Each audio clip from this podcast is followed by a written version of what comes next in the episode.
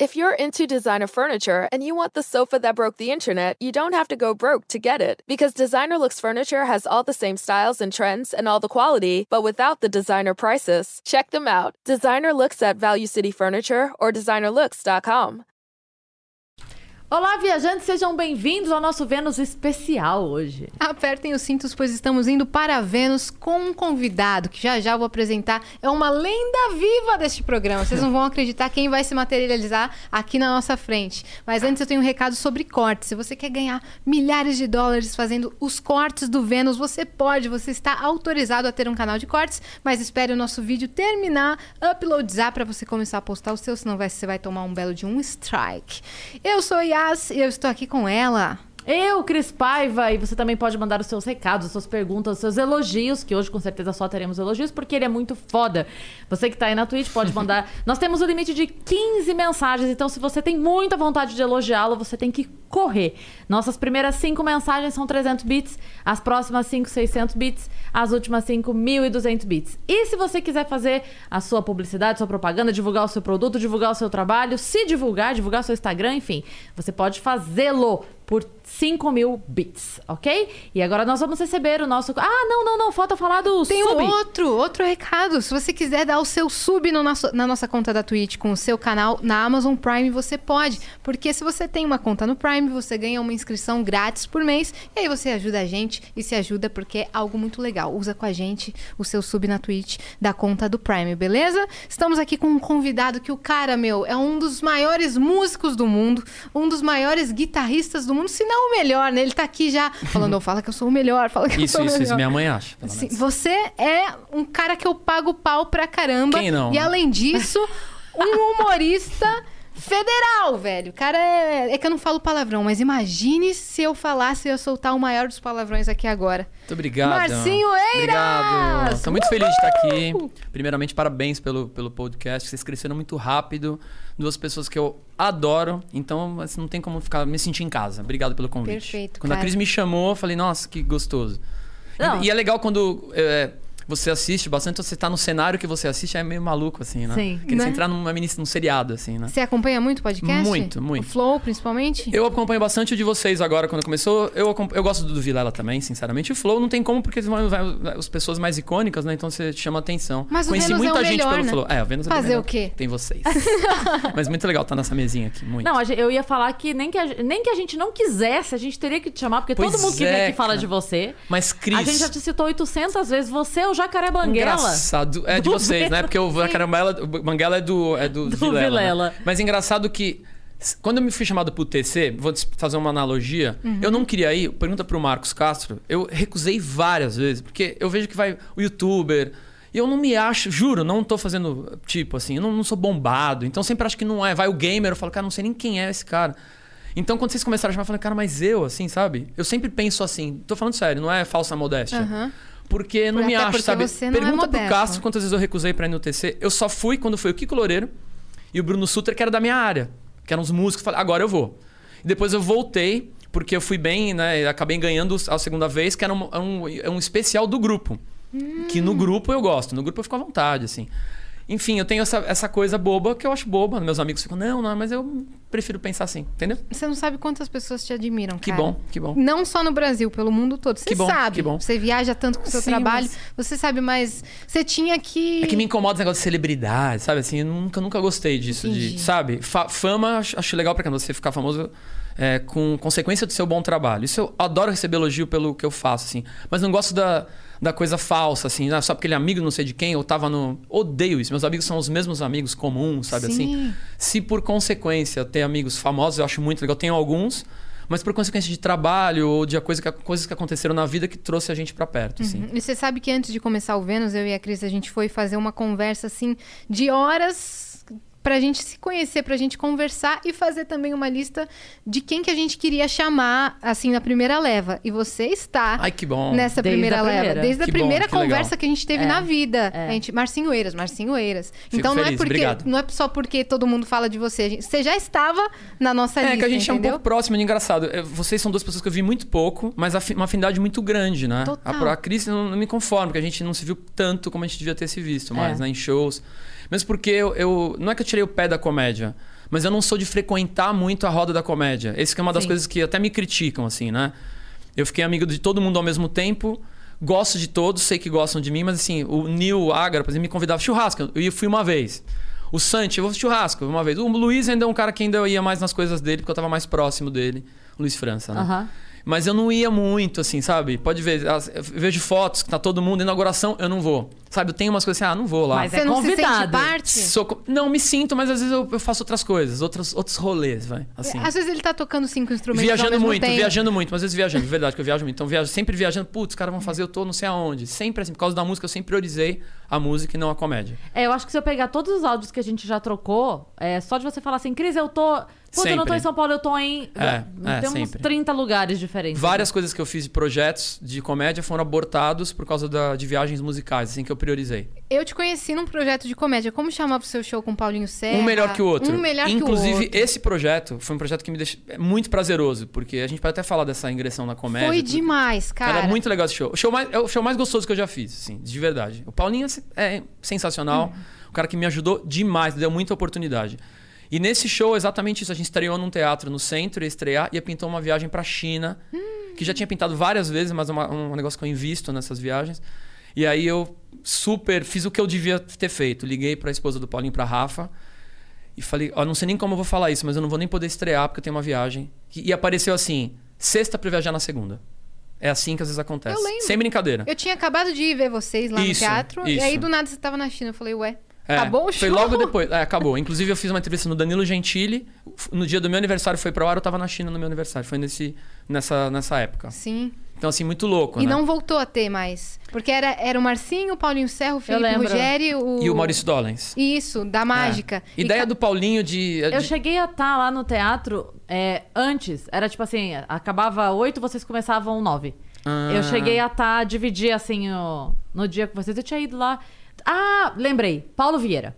Paulo Vieira. O Paulo Vieira Isso. tava no horário antes de vocês. Exatamente. E eu tinha ido lá, e aí vocês entrariam logo na sequência. É, era, uma, era uma peça legal, a Yas foi porque a gente fazia uma falsa competição de quem era o melhor na sua modalidade. Então tinha música, que era comigo, Rudier imitações, é, depois o, o Paulinho stand-up clássico e o Dollens mágica.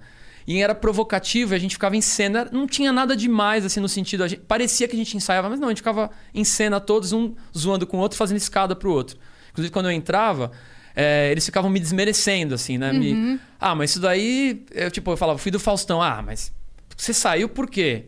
E eu não falava que ele mandou embora a banda, eu sempre ficava por cima. Mas você entrou no jogo, é porque eu quis. Não, mas o Tomate não tinha um guitarrista, não é porque ele ficou doente. Eu não. Sabe, eles ficavam me desmascarando, né? Sim. Eu, caramba. Então isso me ajudava muito, que as pessoas criavam uma expectativa de um loser. Aí eu começava a tocar, daí o Paulinho, puta, me botava lá pra cima. Aí depois o Dollens também, enfim, um debochava O do é outro. é E ao incrível, mesmo né? tempo ena- enaltecia, Enaltecia. Eu É vou te- porque era um provocativo, né? Vou te falar uma coisa do Dollens. A gente foi pra uma chácara uma vez. Hum. E, enfim, tava todas as famílias lá e tudo. E só que choveu. É, Tipo, no dia do domingo, cara, todo mundo tava esperando pra pular na piscina. Choveu e a criançada lá e tal. Eu te juro, o Dollens foi pra mesa, uma mesona na frente da Nossa. churrasqueira assim, catou as cartas. Cara, foi a tarde inteira. A é gente não viu passar. A gente não viu passar. Deu hora de ir embora. E, e ele tava lá, fazendo as Cara, mágicas. que saudade que eu tô de fazer alguma coisa desse tipo, assim. É, né? Uhum, Eu- Reunir os amigos numa casa. Ah, foi lá na chácara. Lá onde você foi. Ah, na chácara do casamento? Foi, Falaremos foi. isso, né? Eu, olha, eu queria. Desculpa, eu sou entrevistado, eu queria só fazer uma. uma- Você não é entrevistado, a gente tá batendo um papo. É, o papo é que é- tem cara de entrevista, né? Mas assim, eu tenho dois presentes pra dar pra vocês. Ah, não. Ah, não. Mesmo. Além mesmo. da sua presença, véi. É, Então acho são que não é suficiente. Você vê como eu sou inseguro? Tô brincando. Não, eu acho você que... é suficiente. Não, eu acho que assim, é, é, uma, é um, é um- uma, um, uma- um jeito de retribuir o convite e, e dar os parabéns pro, pra vocês do, do podcast, pra minhas amigas. Então é o seguinte: primeiramente, esse violão que eu. Que eu como chamou o irmão do Igor que tava tocando? O Sérgio. O Serginho, Serginho. toca bem. O irmão do Igor, pra galera que não tava, né? Tava em off, ele tava tocando esse violão. Esse violão aqui é do meu patrocinador, a Tajima. E hoje eu fui lá, inclusive, tava desregulado. Aí o Nalo Aguinaldo, que é o nosso técnico lá, um amigo meu. Ele regulou pra vocês. Então eu vou deixar aqui esse violão pra vocês. Façam o que quiserem. Eu sei que tem outros violões aqui que eu fiquei sabendo hoje. Não, mas esse não, é mas é um dado presente pelo Marcinho Eira. meu- da Tajima, meu patrocinador. Depois né? você vai autografar, a gente vai Sem pegar nenhum uma... interesse, porque eles são muito legais. Eu falei que eu vinha, o, o, o nosso diretor. Nossa, eu adoro o podcast das meninas. Que querido. Vai pro nosso cenário. E, enfim, esse Tô aqui é um. muito chocada. Isso é um violão. Eu que acho assim. lindo! Esse aqui é um presente meu pra vocês. Vocês façam o que vocês quiserem. Que quiser deixar aqui, se quiser deixar lá. Tá, é um violão baby, é um pequenininho. Então, enfim. Nossa, eu até fico emocionada quando Tá. eu recebo um instrumento. Porém, temos um presente mais que eu acho mais especial, não desmerecendo, porque tem a ver. Aí eu fiz um quadrinho pra vocês. não. Da Vênus. Onde mostra aqui? Qual câmera que eu mostro? Ali? Ali. Meu. Nossa. Assim? Porque Aqui além está. do cara. Aqui está. Essa é minha, minha, minha outra, na minha outra área, que é desenho. Além do cara zerar o game na música, ele. Aí eu criei que aqui. Coisa linda! Criei aqui um astronauta, é, Vênus tá aqui, o logo de vocês. Nem escrevi porque acho que não, é necessário, não era necessário. Planeta Terra, aqui um, um Saturninho, Você né? sabe que a gente vai mudar de estúdio, E aí, isso daí vai ficar Assinei, Claro! então vocês façam o que vocês quiserem, não precisa. Tá? Tá um presente pra vocês. na. Meu, Meu que Ó, cuidado que embaixo é papel e é bem frágil, tá? Tá. Marcinho, obrigado. Imagina. Fico feliz que vocês Que gostaram. coisa maravilhosa. E tem os viajantes. Os viajantes. Esse aí é o viajante, exatamente. Vênus, Terra. Vênus, a Terra. Um planetinha ali pra uma lua, Essa que eu aqui gosto de lua. você. Olha eu. E a nossa Duas É. estrelas. As estrelas. As estrelas. É isso aí. Quer botar em pezinho ali, ó? Eu Só cuidado, quero. quando Boa, pegar boa. embaixo, cuidado que aqui afunda, ó. Ah, tá. Ontem eu mostrei, ontem eu mostrei no grupo da Tajima, os caras, nossa, que isso. Eu quase publiquei, porque eu, eu falei agora. Olha que lindo! não é lindo, bonitinho? cara. É só a mão, enfim, tem lápis de cor, Meu, eu tem não- não tô caneta acreditando. posca. Eu não Enfim, tô acreditando. É isso, presente pra lindo vocês. demais. Deixa eu ver. Vai pro nosso estúdio, com certeza. E esse é o violãozinho, eu sei que é as canta, toca, então fica aí pra vocês. Meu Deus. O Serginho quando colar aí também. E é isso, começo com os Eu presentes. achei que ele ia nos trollar. Eu achei que ele ia nos Não, trollar. de forma alguma. Porque, pra quem não sabe e não escutou os outros 20 Vênus que tiveram, o, o Mar- Marcinho passou um trote em Cris Paiva. O Marcinho não, a Gil, né? Faz A aí a Gil. voz da Gil. Como é a voz da Gil? Tudo bem? Feliz de estar aqui. Depois você toca, vamos conversar. E eu descobri, eu descobri... Grosso! Eu só fui testar Na o grossa. A Gil é grossa. Agora o Marcinho A não. Gil é Marcinho grossa. é um Marcinho educado. É... Não, o que eu gostei de saber, que você contou aqui dos bastidores, e agora eu quero que você conte pra todo mundo que tá Isso. ouvindo, é que o seu trote se voltou contra você mesmo. Nossa, então, eu, pra quem acompanhou, eu passei um trote na Cris, né? É, é, pra res- resumir a história, o Derico né, ia ser convidado e eu liguei pro Derico com a ideia de te enganar, dizendo que.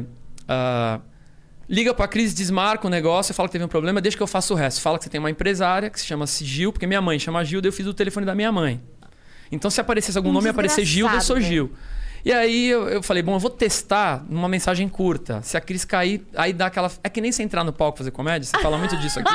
quando você ganha a galera rápido. Eu falei, tá na minha mão. Agora só quem vai. Quem pode estragar sou eu. Só quem pode estragar sou eu, porque a galera já tá na minha mão. Então foi assim. Eu liguei pra Cris e falei. Cris, tudo bem? É a Gil, trabalho com o Derico. Derico É o né? áudio, áudio, não foi É, ligado. mandei o áudio, mandei o áudio, mandei o áudio. Cris, é a Gil, tudo bem? Trabalho com o Derico. Você pode falar um pouquinho? A hora que você falou, posso, eu falei, nossa. Então o jogo ganha, foi assim. E aí a a Gil, depois de. Não sabia nem o que eu ia falar, Cris, pra falar a verdade.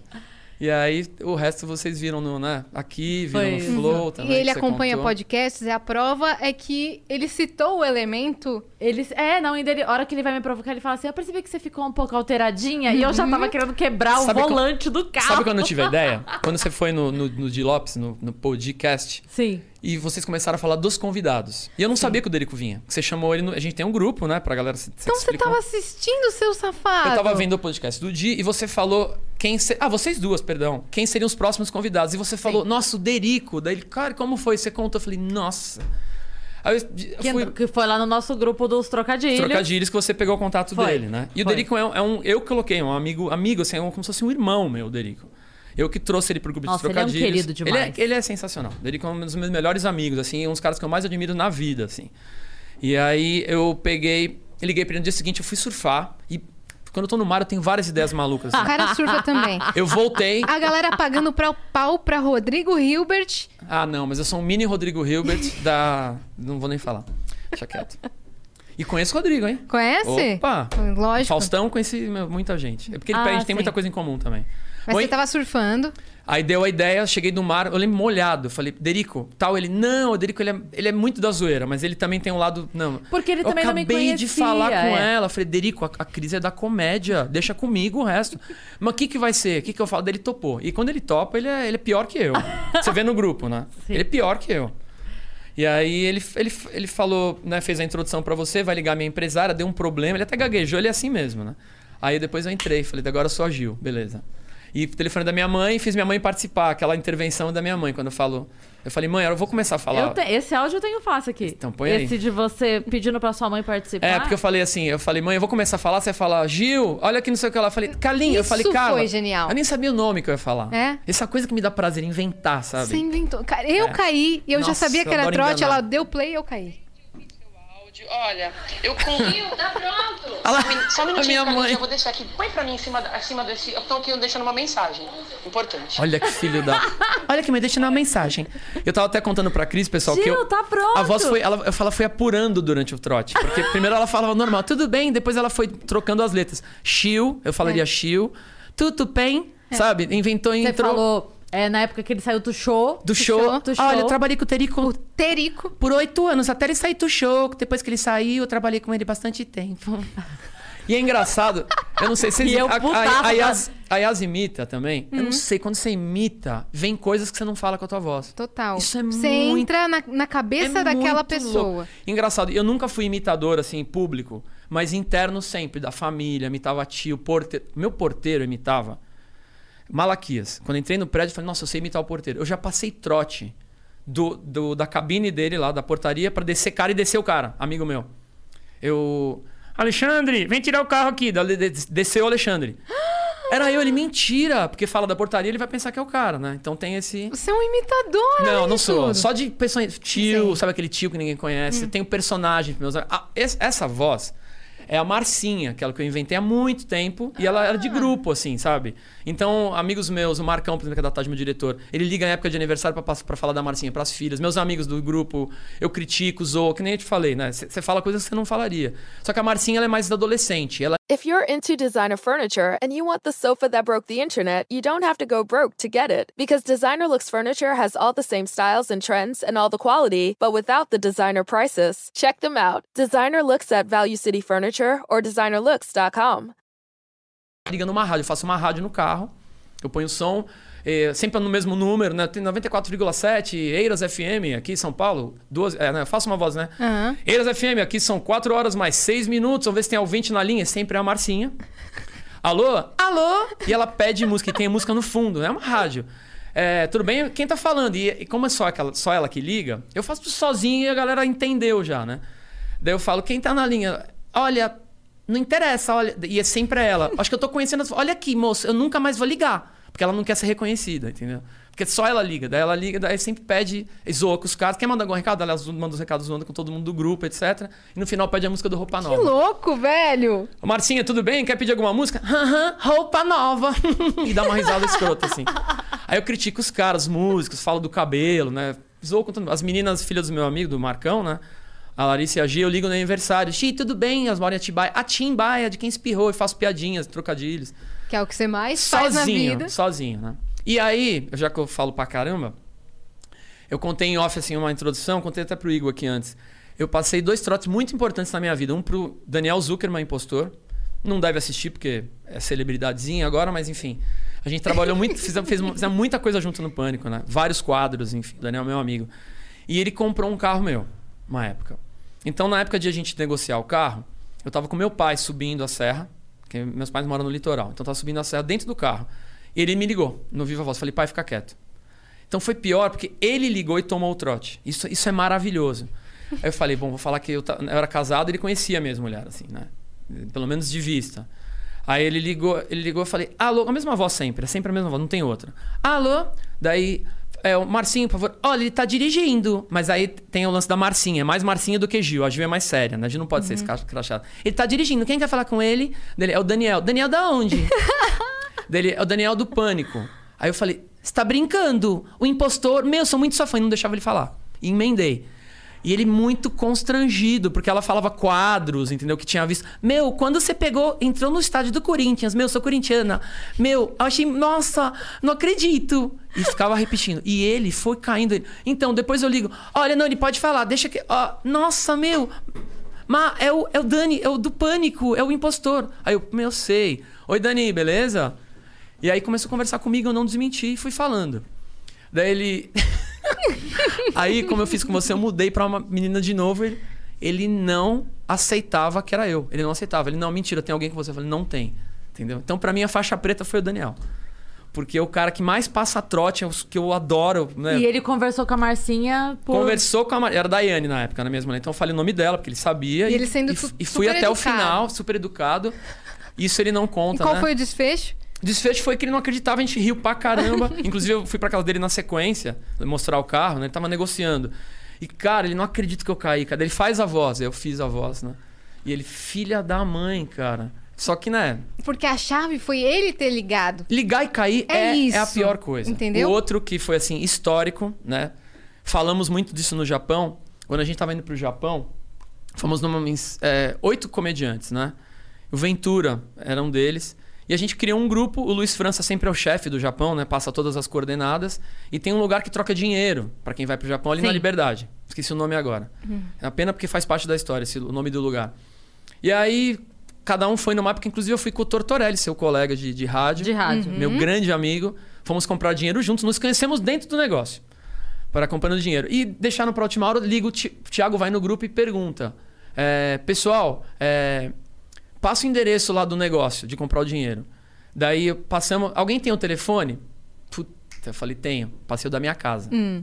Na hora. Tá, eu vou ligar lá. Daí eu falei: Ó, procura, te- fala com a Tereza no grupo. Dele, tá bom, toca o telefone da minha casa. Eu falei: Não, não é possível que você quer o Thiago já. E ele no grupo e no telefone. Aí eu falei, bom, vou atender com uma outra voz. Alô? E fiz uma voz qualquer. Alô, tudo bem? Ele, por favor, a Tereza. Eu falei, o Thiago. O cara me chamou a Tereza.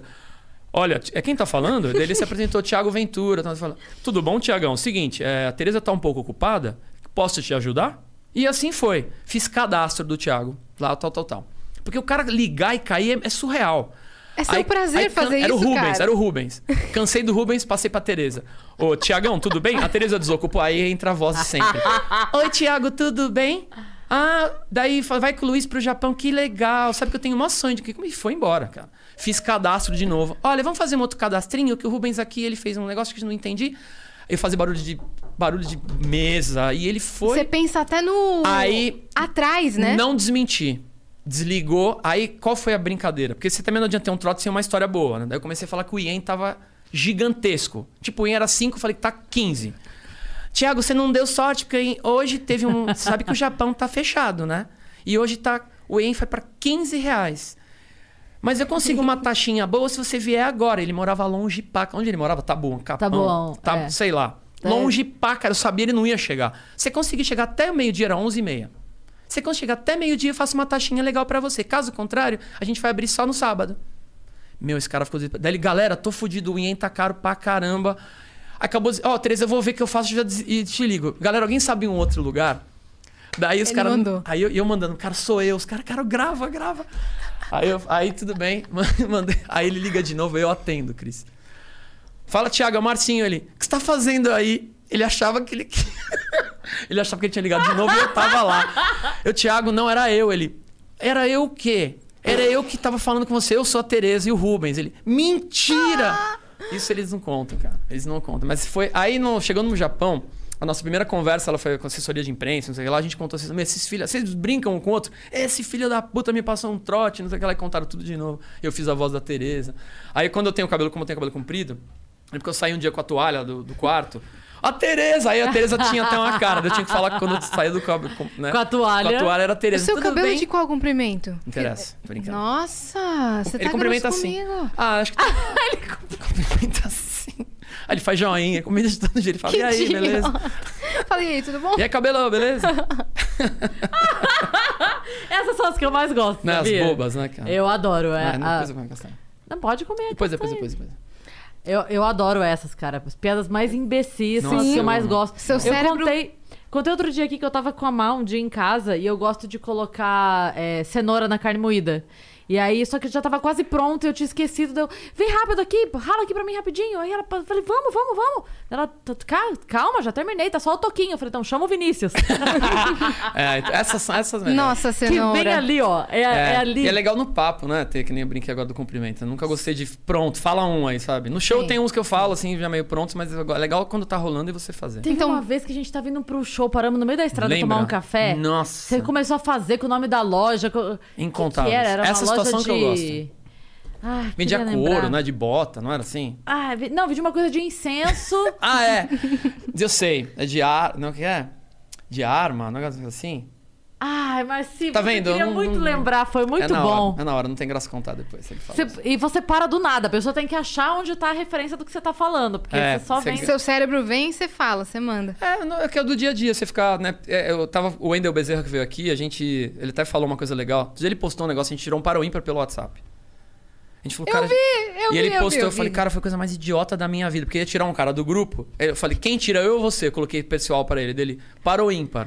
Daí ele, coloquei, daí ele colocou dois. Aí É. eu coloquei três, deu ímpar. Você tira. Dele, "Ca- cara, a gente fez para o ímpar pelo WhatsApp. Só que você viu o número que ele mandou Nossa, meu, e é- ganhou, tá ligado? Enfim, aí ele falou, uma, ele falou uma coisa legal, que quando a gente se, se encontrou no grupo, a gente viu que a gente não tava sozinho nessa história.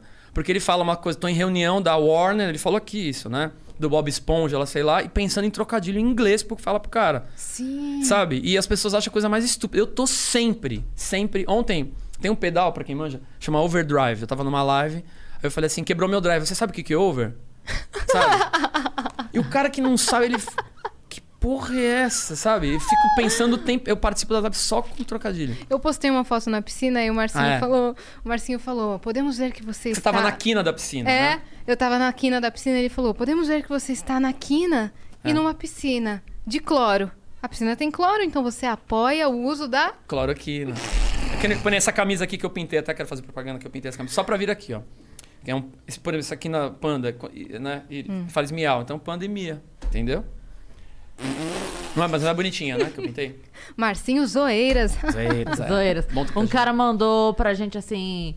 É, se o Marcinho Eiras cancelar, vocês têm que chamar o Marcinho Beiras. E se ele não for, vocês vão ficar sem Eiras e nem Beiras. É. Eu tinha um, tem um quadro que eu fazia com, com eiras e sem beiras. Com eles sem É, beiras. com eiras e sem beiras. Quadro de perguntas. Uma vez eu fazia. vi o, Marcinho pegando assim... Atrás de um ônibus, é era o Marcinho Rabeiras. Ai, cara. Vamos, vamos começar? Vamos bater papo? Vamos conversar? Tudo bem? É, a gente quer um som, né? Porque você trouxe. Depois, né? Vamos conversar mais um pouquinho? 400 Conversar 40 mais um quilos de Aqui a equipamento. gente que manda nesse programa. Sério? Uhum, eu queria te dizer isso. Já, já, já, já, já, já. Tá bom. Tá bom. Tá bom. Ah, Aqui a gente Então, que ó, manda. Já, já. Então tá bom. Então, então, assim, fica aberto o convite. A hora que você quiser, você vai lá Sim, tocar, tá bom? Porque... é porque a gente ontem conversou... Obrigado pela água. A gente conversou ontem, né? Que eu liguei pras duas no meio tarde, porque é uma parafernália tanta, né? Então, será que eu levo? Será que não levo? Mas acho que legal, valeu a pena. A gente passou o som aqui. Muito, muito. É gostoso, né? Eu acho que é uma coisa que fica diferente, né? Acho que ninguém vai trazer isso de novo, né? Um Será? Ah, acho que fiz três guitarras, não é qualquer um que toca, né? Acho que só eu, né?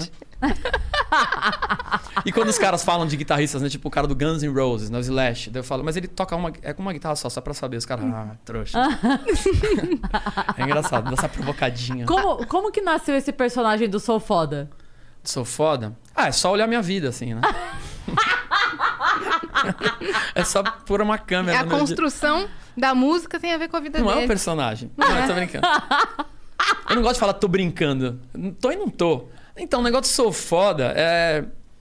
Você sabe que começou muito por acaso o negócio da provocação. Porque foi assim, e, e foi verdadeiro. O Luiz França foi o cara que me levou pra palco de stand-up. Porque eu já fazia. Se você quiser que eu conte, eu conto como começou, mas assim, o Luiz foi o cara que me tirou do Star Bleach e falou: vem fazer um show pra comediante. Porque eu fazia as peças com o Edu, mas eu não, não pro- pra- protagonizava. Qual que era o melhor do mundo? Fiz três com ele. Fiz a Minha Sincera Desculpas, o melhor, melhor show do mundo e o Poderoso Castiga. Fiz as três peças com o Edu. Então, posso voltar um pouquinho? Pode. Que daí é legal, porque eu acho interessante contar. A gente Eu- eu ama adoro- voltar. Eu adoro contar. Eu sei, você é uma das que sempre quero entender o negócio. Eu assisto você. Legal. Anjo, perfeito. Porque assim, tenho, eu como toco é, pra caralho. E eu tenho, eu tenho os patrocínios. Então é um universo meio que eu chamo de universo paralelo. Que é. Essa galera de guitarra se conhece muito. Vocês viram aqui o Igão falando que o, irmão dele era meu fã. Então, assim, eu não sou conhecido na rua, mas pro, pro meio, pro métier musical, a gente se torna muito conhecido. Porque os veículos eram muito poucos. Então era revista. Eu fiz muito TV. Então, no meio musical, sou bem conhecido. E aí, o que, que tem? A modalidade mais assim é, é, comum para músico é o workshop. Você vai na loja, na escola de música, com seus patrocinadores e toca para uma galera que está aprendendo, geralmente molecada, aspirantes. E isso é muito informal. É o modelo que eu mais gosto. Você chega numa loja, vai, vou lá em Manaus, numa loja de música, tem até a São Luís, que eu já fui algumas vezes lá. Então tem, tem a minha guitarra lá para vender. Aí Que tem é a o- Blue, né? é a Blue, essa aqui é a New Blues. Já tive outros modelos, a Blue Storm, as que eu pinto e tal. Tem minhas guitarras lá. Tem os pedais que eu uso, todos os meus patrocínios estão lá, de uma certa forma, embutidos na loja. E eu vou falar desses produtos. Às vezes por um, às vezes por outro, mais pela guitarra, mais pela corda, mais pelo pedal. E workshop, como é muito informal, pintam as histórias. Meu, lá no Faustão, o que, que você passou de engraçado? E aí eu comecei a contar histórias reais de uma maneira mais stand-up, porque eu nem sabia que tinha essa, essa porra de stand-up. Não tinha nem ideia que existia. Eu já tinha visto, mas não sabia nem o nome e tal. E aí na- no próximo workshop, conta uma história lá do Faustão. Já tinha a história pronta, melhorava essa história, igual vocês fazem. Que depois eu passei a fazer. Sim. Então a história começou, puta, já, eles riram aqui, então vou repetir isso. Inventei um negocinho ali, incrementei outra. Eu tinha histórias engraçadíssimas do Faustão, do, minha, do meu cotidiano. Né? Da ótica do, do músico, né? Que o músico geralmente é perrengue pra caramba tal. E eu lá no Faustão, vendo coisas de perto, artistas de perto tal. E uma história atrás da outra. Aí o primeiro show, como foi? Histórias que você já ouviu algumas, do São Francisco, que eu conto que eu não sabia falar inglês, papapá. Tudo vem de workshop.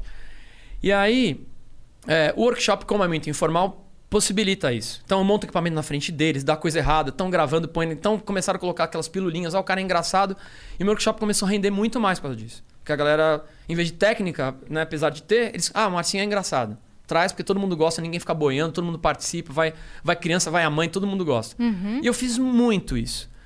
E aí, é, um dia, me levaram pra ver. Isso é uma história bem, bem legal. Me falaram do 10 Necessários. Eu, eu- um amigo meu era. O, o- o Silvestre, que é dono do Joaquins, é meu grande amigo também do Joaquins, lá do Joaquim Floriano. Nossa, amo o Joaquim. Nossa, o Silvestre tem que conhecer, ele é um cara maravilhoso também. Namorava Nossa. a cantora da banda do Faustão, que eu tocava na banda do Faustão na época. Me ligou, você tem que ver. um- Saudade daquele risoto do Joaquim. Nossa, eu do Beirute. Nossa. Então, e aí nós fomos é, assistir o 10 Necessários. E lá eu tomei um choque. assim, Eu falei, cara, quando eu vi 10 Necessários, pra quem não sabe, era um grupo de comédia, com sketches, né, tinha tudo, tinha um monte, de, um monte de coisas legais. Eu fiquei muito impressionado com o Star Bleach e com o Paulinho Serra. Falei, cara, esses dois caras. Tinha um monte de gente. Tinha o Marrom, pra quem não sabe. Tinha o Capela, tinha a Mia a Mia. Mello, a Maíra Shark. A Maíra, acho que a Mia nem tava, acho que era a Maíra só nessa época. E aí, eu, e eu lembro que eu entrei atrasado, que eu tinha vindo de gravação do programa do Faustão, me já puxaram, me puxaram pro palco. Então eu já participei. E aí o Marrom me conhecia, porque ele toca, o Capela me conhecia e foram falar comigo. Os únicos que eu não conversei foi com o Paulinho Serra e com o Edu. Putz, os caras que eu mais gostei eu não falei, assim, né? Porque realmente eles eram fora da curva. Eram- o Paulinho era meio diretor e eu falei, cara, esses dois caras, meu, quem são esses caras? E o Edu não era do Pânico, tampouco o Paulinho, enfim. Eram caras desconhecidos, assim, né? Aí tudo bem. Eu, tô, eu não, pra vocês fazerem uma ideia, a Cris principalmente, que é da comédia, o ao vivo, bar, eu que inaugurei tocando com a minha banda. Caralho. Eu inaugurei ao vivo, depois reinaugurei, porque eles inauguraram, porque eu, eu fazia parte do, do, do casting do Bourbon Street, a Aham. minha banda. E o Bourbon, o ao vivo, era um mini Bourbon. Aí então o Cris do ao vivo ligou pro. Na época não era nem o Cris, eu acho que era o Marcelo Jesuíno, que era um ex-dono, que era sócio do Cris. Ligaram pro pessoal do Bourbon. Queremos uma banda assim, assim, compacta. Eu tinha um trio, meu, já tenho a banda. Então, inauguramos o Herbert, que é do Bourbon. É... O Herbert é o cara que, do Bourbon Street. O Bourbon Street é uma casa emblemática de soul music. Quem inaugurou a casa foi o B.B. King, pra você fazer uma ideia. Eita, tem a guitarra dele quando você entra lá. E aí o Herbert é o cara que viaja pra contratar as bandas. Ele tem um casting de banda que eu faço parte. Põe, me pôs pra inaugurar. Então tinha entrada franca no ao vivo. Começou o stand-up, lá fui eu assistir com a minha ex-mulher. E eu já fazia no workshop esses textos, assim. Quando eu olhei aquilo, e olha o dia que eu peguei, era o Rabin, o Marcelo Adnet e encerrava o Gentili. O Gentili tava no CQC. Nata, mas assim, eu até vou, vou falar assim, eu sei que você ama o Gentili. Você já falou isso várias vezes aqui, inclusive em outros podcasts, né? Fãzaço do Vênus esse aqui. O Danilo, ele me impressionou de uma maneira. O Rabin é o Rabin, né? Que não tem como. If you look around, there are so many ways to make a difference. At Capella University, our FlexPath format gives you a different way to earn your degree. Take courses at your speed. Move on whenever you're ready. Education should fit your life. Learn more at capella.edu. não gostar, né? E o, e o Danilo tinha aquela expectativa. Ele vai encerrar. Eu lembro que ele chegou tarde pra caramba, de bermuda. Aí eu falei, putz, não é possível esse cara ser melhor que esses outros. Meu, ele, ele arregaçou. Eu falei, cara, eu fiquei tão impressionado com aquilo. E aí eu fiquei meio chocado com a história de, cara, os caras fazem, fazem o que eu faço e ganham dinheiro. Né? Não sei, né? Enfim, eu fiquei muito impressionado com o nível do negócio, assim. Então tudo isso foi meio de uma vez só pra mim, essas informações todas. E aí, logo depois, eu, eu sou muito amigo do pessoal do Pânico por causa de música. O Carioca toca, o Zuckerman também gosta de som, o Bola, o Emílio, eles frequentavam o lugar que eu tocava. Então eu já conhecia a galera. Eles me conheciam. Então o Carioca sempre fala até que ele é, mais, ele é, ele é meu fã antes de eu ser dele. Porque eles já me assistiam eles não tinham as caras conhecidas, eles eram do rádio. Eu não conhecia a cara do Emílio, assim, era tudo por, pelo áudio, né? E aí eles iam no- no- me assistir numa casa que chamava Marcenaria. Quando começou o pânico na TV, eu já conhecia todo mundo. Nossa, o Bola! O Carioca! Os caras tudo aqui do, que me, me assistem lá, o Zuckerman. E aí eu precisei lançar um disco, liguei pro Carioca. Né? De- be- bem depois. Carioca, é, um disco aqui que eu fiz e tal. Vem lançar aqui no, pro- no, no rádio amanhã. Aí me ligou o Pastor, que era o diretor na época lá, produtor. Me ligou e eu fui no dia seguinte lançar o meu disco no Pânico no rádio. E o Edu tinha acabado de chegar. E no Bourbon Street eu já contava histórias de comédia para público que não eram de comédia. Meus, minhas sketches aqui eu faço as mesmas até hoje. Minhas do samba enredo. E com- parava o show, contava no Bourbon. E aí começou a acontecer uma inversão. Muita gente ia pro meu show e você vai contar aquela história? Eu, Caramba, os caras estão gostando. E eu, eu tinha meio vergonha no começo. Parava um show de soul music pra contar história, de, pra contar piada. Mas todas as histórias musicais, assim, né? Então se não tava dando certo, eu tocava. Se tava, não riam muito, eu saia tocando. Aí eu fui lá no Pânico lançar esse, esse, esse disco e o, e o Bola começou, o Carioca começou, conta aquela história lá, não sei o que lá. E o Edu tinha chegado no Pânico, ele era o Polvilho, César Polvilho. Quando eu contei, o Edu adorou as histórias e me chamou no, no privado ali. Meu, cara, eu amei essas histórias. Ele era meio estranho, assim, sabe? É, você vai tocar em algum lugar? Ele é ainda. Ele é estranho ainda. Ele é esquisitíssimo. Depois eu te perguntar, porque muita gente fala mal dele e eu queria entender o porquê. Muita tem- gente. Talvez tenha uns porquês, muita. assim, mas eu, eu, sou- eu seria incapaz de falar mal do Edu e do Paulinho Serra, porque são os caras que me ajudaram e são meus amigos pessoais, assim, demais. E eles não se falam, isso pra mim é uma coisa terrível. Né? A gente pode até falar sobre isso abertamente, porque é uma coisa pública. Aham, até. O Paulinho e o Edu não se Não falam. falam, Muita falam. gente não fala com o Edu, então eu queria É, entender tem, qual, tem uns motivos, assim, qual talvez. que é.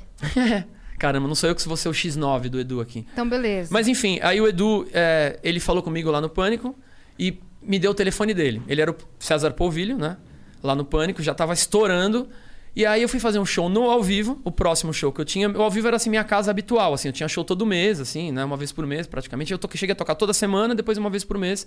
Pra quem não sabe, ao vivo music é fechado hoje, mas era uma casa que começou com stand-up, teve a noite lá muito famosa. Inclusive, é, a, última, a última data que eu tinha marcado lá foi no iniciozinho da pandemia. Foi na primeira Ah, semana é? de março, é.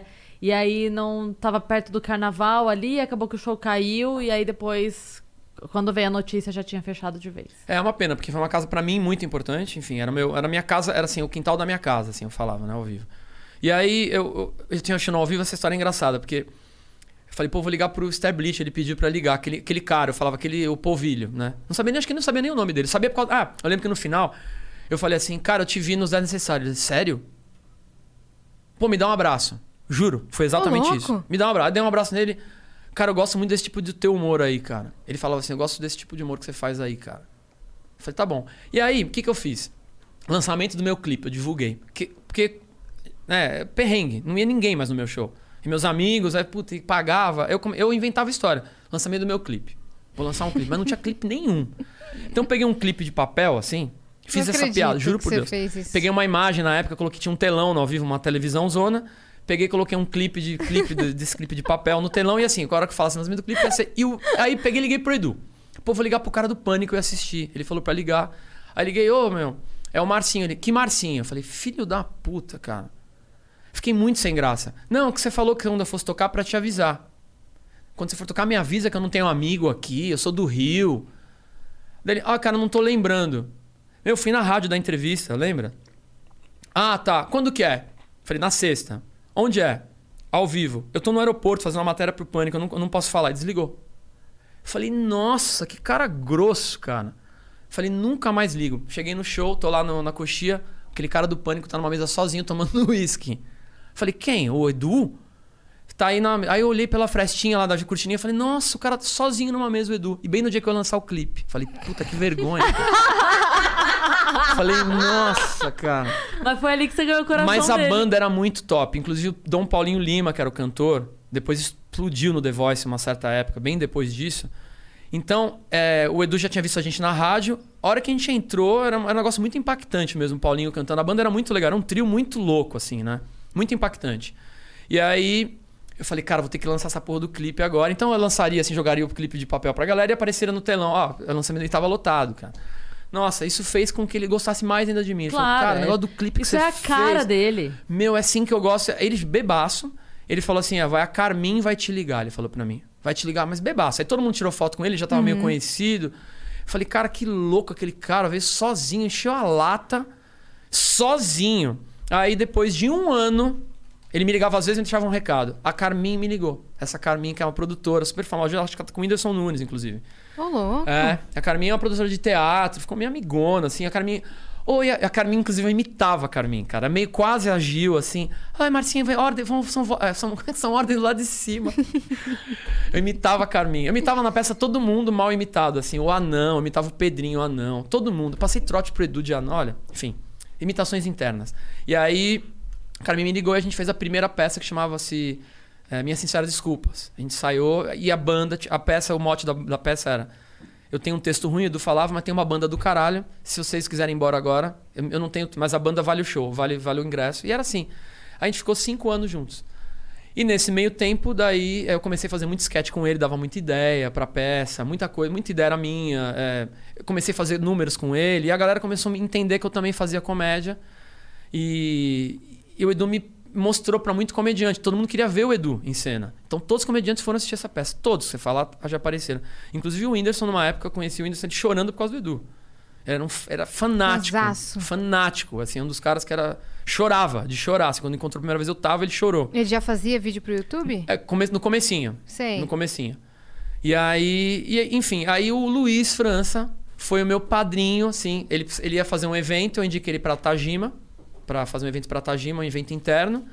E minha troca foi, Luiz, eu só deixo você fazer o evento se você me chamar para um stand-up. E fui fazer a primeira vez com o Enio Vivona, Robson Nunes. E aí cheguei no que eu ia te falar. Eu fiz com o Enio e com o Robson. E eu lembro que o Enio falava, cara, fica calmo.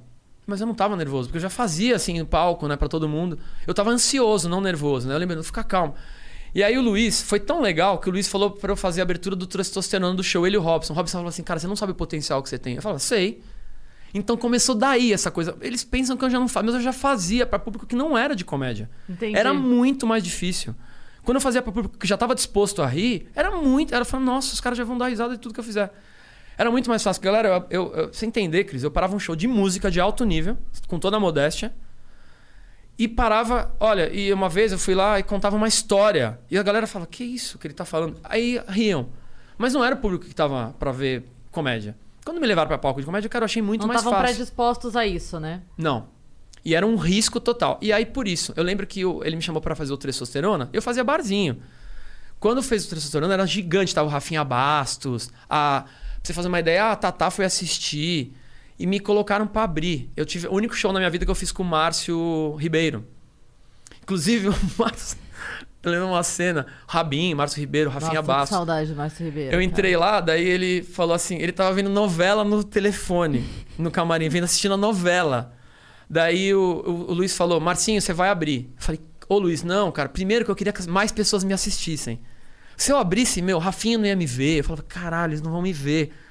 Aí o Márcio, eu posso abrir, eu já vou embora pra minha casa. Você, graças a Deus, Meu, que abre, engraçado. abre, Não, mas daí o Robson, o Robson é diferente do Luiz, né? Sim. O Luiz topa tudo. O Robson, não, você vai abrir, cara. Porque eu tava. Eles queriam dizer, "Tá- já estão fazendo um favor pra você. Cris, a hora que abriu aquela cortina, eu vi aquele público gigante, eu nunca tinha visto tanta gente no stand-up. Aí eu tive essa reação. Caralho, fiz isso. Meu Deus, eu não tava preparado. E falei de verdade. Aí virou meu começo do show. E os caras começaram meio que zoar, deram risada. Será que ele tá brincando? Eu tava falando sério. Eu tava falando sério. Eu falei, nossa. E eu, eu na hora, criei assim. Puta, eu não esperava esse número de gente, cara.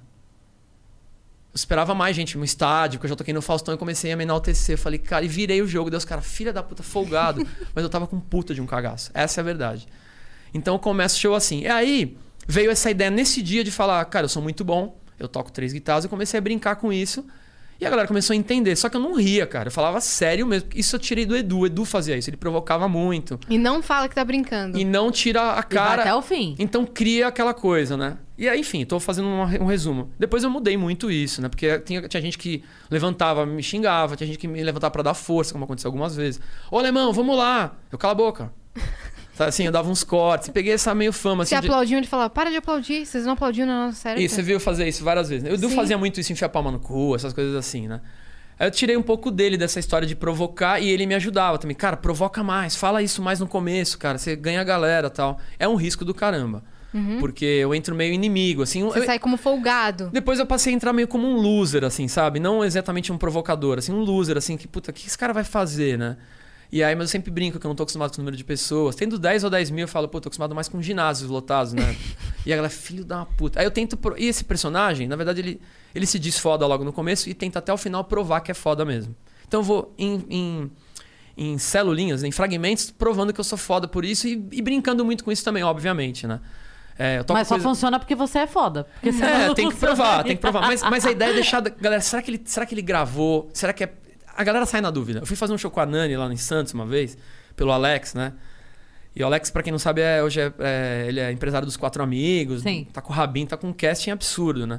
E o Alex me chamava pra tudo. Até fiz o meu último show agora pelo- com o Alex, lá no, no Comédia ao Vivo. Gente boa demais. Demais. O né? Alex é Nossa. meu irmão. Nossa, todo, é um cara é muito querido. E o Alex me levava em todos os shows, assim, né? Naquelas roubadas do Guarujá, que você deve ter ido em várias. Um cara me tava com a Nani lá, o cara foi falar: Ô, alemão, como é que é aquela história ali? Ele desconfiado que eu gravava. Então depende do público, eles não entendem. Daí eu falei: não, eu fiz na hora mesmo, Titanic, eu lembro. Não, mas aquele negócio do Titanic, como é que é o esquema? Você solta o negócio lá, como é que você faz? É alguém que lá? Eu falei: não, cara, eu que faço. O que, que você faz do Titanic? Não, eu toco o Titanic com o som do Titanic. E pra um cara que não sabe nada, ele como é que uma guitarra faz o som do Titanic? Entendeu? Um som do saxofone. Então, essa é a ideia, é provocar. Se pra músico já é engraçado, assim, já é curioso. Caralho, como que faz isso? Nem todo músico sabe que tem pedal que faz isso. Mas eu faço, tem alguém, alguém tem que fazer, não é gravado. Então, pra esse cara e pra esse público, né? O cara não tem obrigação de saber e, e realmente dá aquela intrigada. Mas como que esse cara. E eu provoco isso, essa sensação. Como que pode ser tão bom fazer o som do Titanic aqui? Sabe, eu toco trechinhos do cara. O Mario, né? Mario Bros. Sim, Com o som do Mario. Bros, né? Sim. Ele fala, como pode ser tão bom? É, eu fico. eu me- então, o Mario Bros a gente fazia no Edu. Inclusive, eu dei ideia de o anão. Uma época, o, o- o Pedrinho, o anão, lá do Pânico, ele viajava com a gente só pra fazer o anão pequeno no, no, no cogumelo. Ele viajava. Eu vi pra- lá no Picadeiro. Ele, só fa- ele, ele fazia peça só pra fazer Sim, isso. Sim. Fazer essa entrada. Depois eu inventei, eu inventei no eu falo, eu inventei porque eu que inventei isso. O poderoso, ele, ele, ele entrava de. O Edu falava assim, quando era pequeno. Aí o anão entrava representando o Edu pequeno. Eu, tive, eu que tive essa ideia. E ele fazia o bullying com o Pedrinho na peça. Assim, quando era pequeno, então ele entrava, entrava o Pedrinho. Eu pegava a minha mão, batia na minha cara, e o Pedrinho tinha que fazer tudo o que ele falava. Eu pegava um bolo. Cara, era Eu muito lembro engraçado. disso. Eu tirava a calça e começava a fazer coisas nonsense assim. Nossa, eu não ficava pelado no palco. Meu, que coisa engraçada. Coisa engraçada. Então, Bom, do, nada, você mergulhou de cabeça no humor. Mas É. na música, você foi sempre autodidata? sempre. Tudo que você toca, você Então, aprendeu sozinho? O autodidatismo que existe, eu fiz até matéria pra isso já para um professor do ângulo, que é pai de um grande amigo meu, Nicolau Marman. Ele é um cara que um dia estudou os autodidatas. Ele pegou vários autodidatas de diferentes frentes, matemático, sei lá o quê. E eu fui como músico pra explicar como ele queria achar um ponto comum, um ponto comum da cabeça de um autodidata. Na verdade, sou um curioso. É, eu, olho as, eu olho as coisas com uma visão mais clínica e, me, e sou muito dedicado. Então, isso é uma coisa que o autodidata ele é muito dedicado. Assim. Então, e eu sou muito criativo. Então, desde criança, uma informação, uma, forma, uma informaçãozinha eu transformava num negócio gigante. Sabe aquele cara meio MacGyver? Com um pedaço de casa, eu transformo num. Sabe? Isso daqui é uma prova. Boba, mas é uma prova. Isso é um papel. Não é nada bobo, velho. É, mas isso aí é um resto de guitarra. Esse negócio, eles, isso, é, isso é inci- incinerado. Essa, essa moldura é um negócio que a guitarra tá aí no meio. Então a, a Tajima corta com a CNC ali, que é uma máquina que corta né, é, a laser lá, enfim. E depois, a laser não, ela corta. Tem uma- um esquema de cortar ali é automa- automatizado. Isso é resto. Então é um jeito de ver. Pô, imaginei um quadro aí, sabe? Sim. E é um negócio que é jogado fora. Isso atrás é uma perfeito. cartolina, é um papel, um pouquinho mais. Então é lápis. Então isso é criatividade. Eu sempre falo. E quando eu vejo coisas assim que eu falo, nossa, por que que eu não pensei nisso? Isso que me intriga. Não é só pelo, pela. Isso aqui não tem nada, é um desenho simples se você olhar. Mas tá num negócio, num resto de, de guitarra. Tá então, perfeito. Lindo demais. então é, Perfeito. é uma. É um, eu acho assim, criatividade é uma coisa muito importante pro autodidata, assim, porque ele pega aquele negocinho e transforma, sabe? A informação que ele tem. Eu sempre fui muito assim. Pouca informação transformando. Tanto que essa parafernália toda, eu sempre falo, tudo que tá aqui tem, não, tem para vender. Eu só fiz de uma forma diferente. Né? Entendi. Eu, eu vi outro cara tocar com duas guitarras, pô, posso tocar com três e fazer o loop, e cantar e, e, e, e não só pra ser circo, né? Pra ser música. Pra ir no barzinho e o velho que tá sentado ali, que não tá nem aí porque eu tô fazendo, ele vai gostar. E o cara que toca, que nem o Serginho tava aqui, porra, do caralho, né? O cara tava gravando. Então, tudo pela música, entendeu? Isso é- Mas você começou com uma guitarra ou com violão? Um- é, Como foi que você piano, começou? com piano. Na casa da minha tinha uma tia-avó que é, tinha piano em casa, daí eu ia na casa dela, tinha que abrir o piano pra tocar, sabe, lim- lavar a mão, levantar Sei. o paninho, a tia Duda, que é falecida. E aí eu ia na casa dela e aí começaram a perceber que eu tinha ouvido pra música. Ouvido, pra quem não sabe, é quem toca é, é, instintivamente, assim. né? A gente Uma fala... percepção aguçada. Isso. O pessoal usa né, o termo ouvido. Ele tem ouvido pra música, né?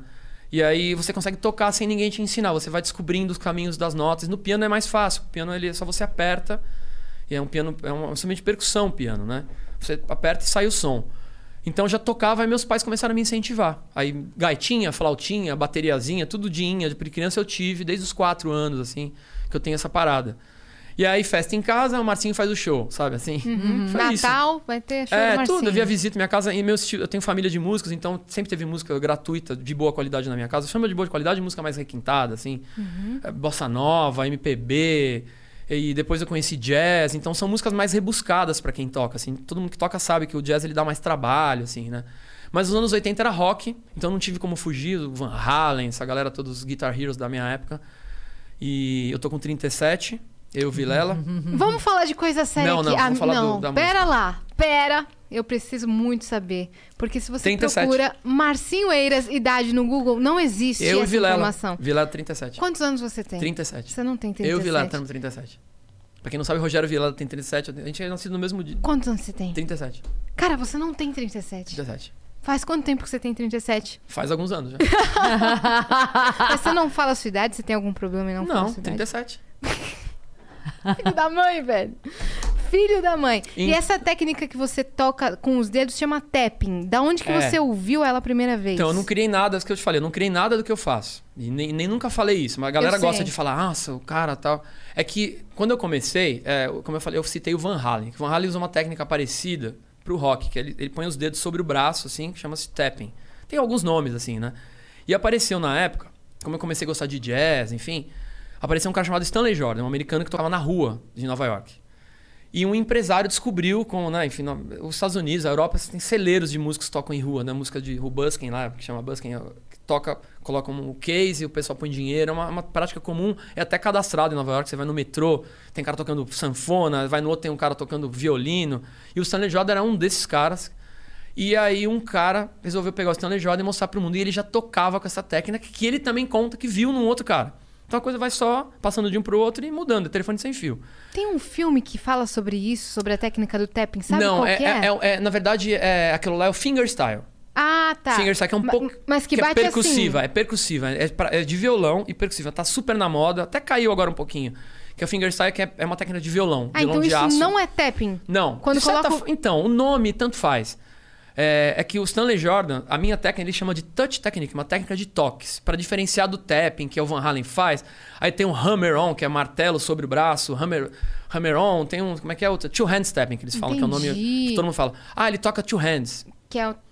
Apesar, o normal também é two hands, porque são duas mãos, mas o tapping, o two hands que significa que você está tocando sobre o braço, fazendo melodia. Eu vou, agora eu vou dar um exemplinho que ficar mais prático para todo mundo entender. Tá. Então, eu sempre quando vou explicar para quem não tá vendo, é que nem um piano. O piano toca a harmonia e a melodia, tá? Então ele faz o canto e, os- e a base no mesmo, com as duas mãos ali. E aí o Stanley Jordan tinha aparecido em pequena escala, né? Pra galera do jazz, e não tinha, não tinha internet, né? Apesar de eu ter 37, na minha época não tinha internet. E aí a internet estava é, no comecinho, aí não tinha como ver. Aí falavam que o Stanley Jordan tocava sobre o braço. Eu peguei e ouvi um áudio, um amigo meu me mostrou, pra resumir também, né? Porque, enfim, senão fica muito longa a história. Pode contar é, assim, longa. que era uma coisa muito específica. Ele, quando ele mostrou aquilo no áudio pra mim, eu falei, cara, eu não acredito que é um cara só tocando. Não é possível. Eu não acreditava. Fui pra minha casa e aí, aquilo que eu te falei, soou como um desafio. Aí vai o criativo lá, o cara chato, sentei na, na guitarra. Falei, enquanto eu não fizer uma coisa parecida com aquilo que eu tinha ouvido. E eu fui fazendo em casa essa técnica, essa técnica. Aí quando eu apareci a primeira vez, a galera tomou um susto, que eu já tava meio desenvolto. E caramba, como você fez isso? Aí começou esse papo. E eu já trouxe pra música brasileira, que é o que eu tava gostando. E cabe, funciona, cabe muito bem. Mais que o rock até, para essa técnica. E aí, quando me descobriram, essa galera da música, eu era o cara diferente, que tocava diferente. Então eu não concorria com ninguém. Então eu fiquei amigo de todo mundo e todos os festivais que tinham da época.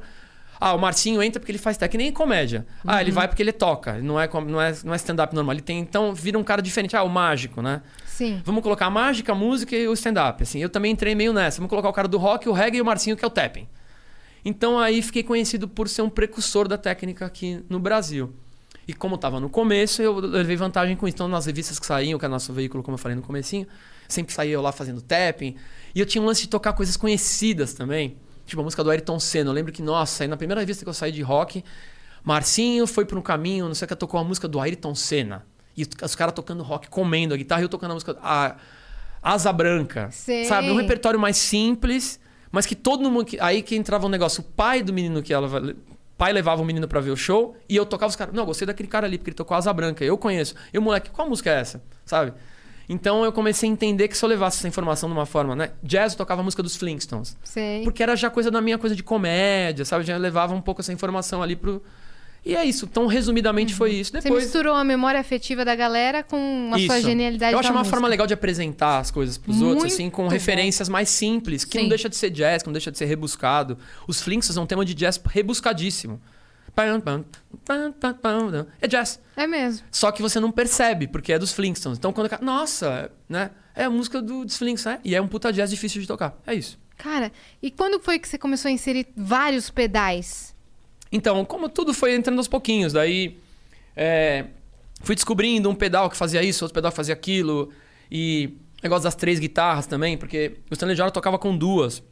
E aí eu também comecei a tocar, daí tem um pedal que faz som de piano, eu falei, pô, se eu tivesse som aqui de piano, aqui de gaita, eu comecei a imaginar isso e pendurei a outra, daí essa outra guitarra é uma guitarra, de- depois eles mostram ali, é uma guitarra teclado, Ah, é? é, aí os patrocínios também é, que dão suporte à Boss, por exemplo. Que é uma, Roland Boss é uma empresa é, japonesa que hoje também tem uma, uma parte nos Estados Unidos comprada. Eles também me falam, ó, vai lançar isso, vai lançar aquilo, eles querem que você use, então passa a ser aquele negócio do workshop, eu vou Sim. lançar. Isso vale pra corda, pra cabo, pra tudo que eu tenho. A Roland tem muito teclado MIDI, né? Isso. produção musical. A tecnologia mídia, eu, eu fui um dos primeiros a usar isso desse jeito. Então, e, então eles me. Né, eu sou o representante dessa. Quando lança, eu, eu que lancei. Agora o Loop também. O Loop chegou no Brasil O agora. pedal? O pedal de loop, o último, eu que lancei. O pedal de voz foi eu que lancei. Os de- Esses pedais de voz da Boss, eu fiz o lançamento dos dois. O, o pedal de looping você descobriu vendo alguma referência? É, então, Como virou, é uma foi? época foi uma moda de loop e eu lembro que me pediram uma indicação, a Boss me ligou, os caras me ligaram, pedindo uma indicação de lugar pra fazer um campeonato de loop. E eu, como tocava em tudo quanto era lugar, eu indiquei uma outra casa que até teve comédia, não lembro o nome agora, fechou, na Vila Madalena. Eu indiquei lá e comecei a ver os vídeos. Falei, Blicker? caramba. Só que tinha tanta gente que. Não era o Blicker. Também Não? toquei no Blicker, fazia stand-up lá também. Era uma outra que parecia o ao vivo, até falando que eles imitaram ao vivo, era numa esquina, assim. Era igual ao vivo maior. De, Or- de Orleans, New Orleans. Ah, De Orleans, negócio, enfim, tudo bem. Fechou também, ficaram devendo pra meio mundo aí, foda-se. Verdade. E aí, é, De Orleans. E aí eu vi, eu vi os caras fazendo o festival, falei, cara, mas tinha tanta gente boa fazendo que eu não me meti. Falei, ah, não. E aí o Starblitz pediu um loop pra mim, pra boss, pra gente usar numa peça, pra gente fazer um número na peça. E eu pegamos lá e ficou na minha casa. Não usamos, que era fazer, a galera fazer ao vivo um loop, não deu certo, que era uma zona. Foi pra minha casa o loop e eu fiquei com aquele negócio lá. Aí um dia eu peguei um vídeo de um amigo meu, que é o que é lá do Rio, um, um- um baixista, explicando. é, o Jorge Matias, ele explicando assim, didaticamente como funcionava. E eu peguei e fiquei olhando aquele vídeo lá, falei, nossa, que legal, tem dois canais. pô. No mesmo dia eu peguei e comecei a brincar, daí entra aquele lance do. Putz, se eu fizer isso, nossa. Puta, coloquei no set, eu liguei na roda e falei, cara, eu gostei do loop. Sério, pra gente é muito bom. O que, que você gostou? Eu gostei desse. Não, você já tem? Já tenho. Vocês já me deram. E aí foi, né? Aí virei um puta representante do loop da Boss. Eu falei, Muito, cara, cara. Porque eu fui num nível assim... Mas assim, agora falando sério. O meu dia a dia é tocar. Então eu não fiquei pensando em fazer número pra impressionar. Eu queria só agregar as coisas que eu fazia. Então eu vou no barzinho, eu toco o Djavan. Como é que seria o Djavan com o loop? É assim. Não fiquei pensando em... Só que daí, alguns vídeos viralizaram. Viralizaram esse modo de dizer, não é também assim, mas alguns sim. Uns dois ou três, rodou muito.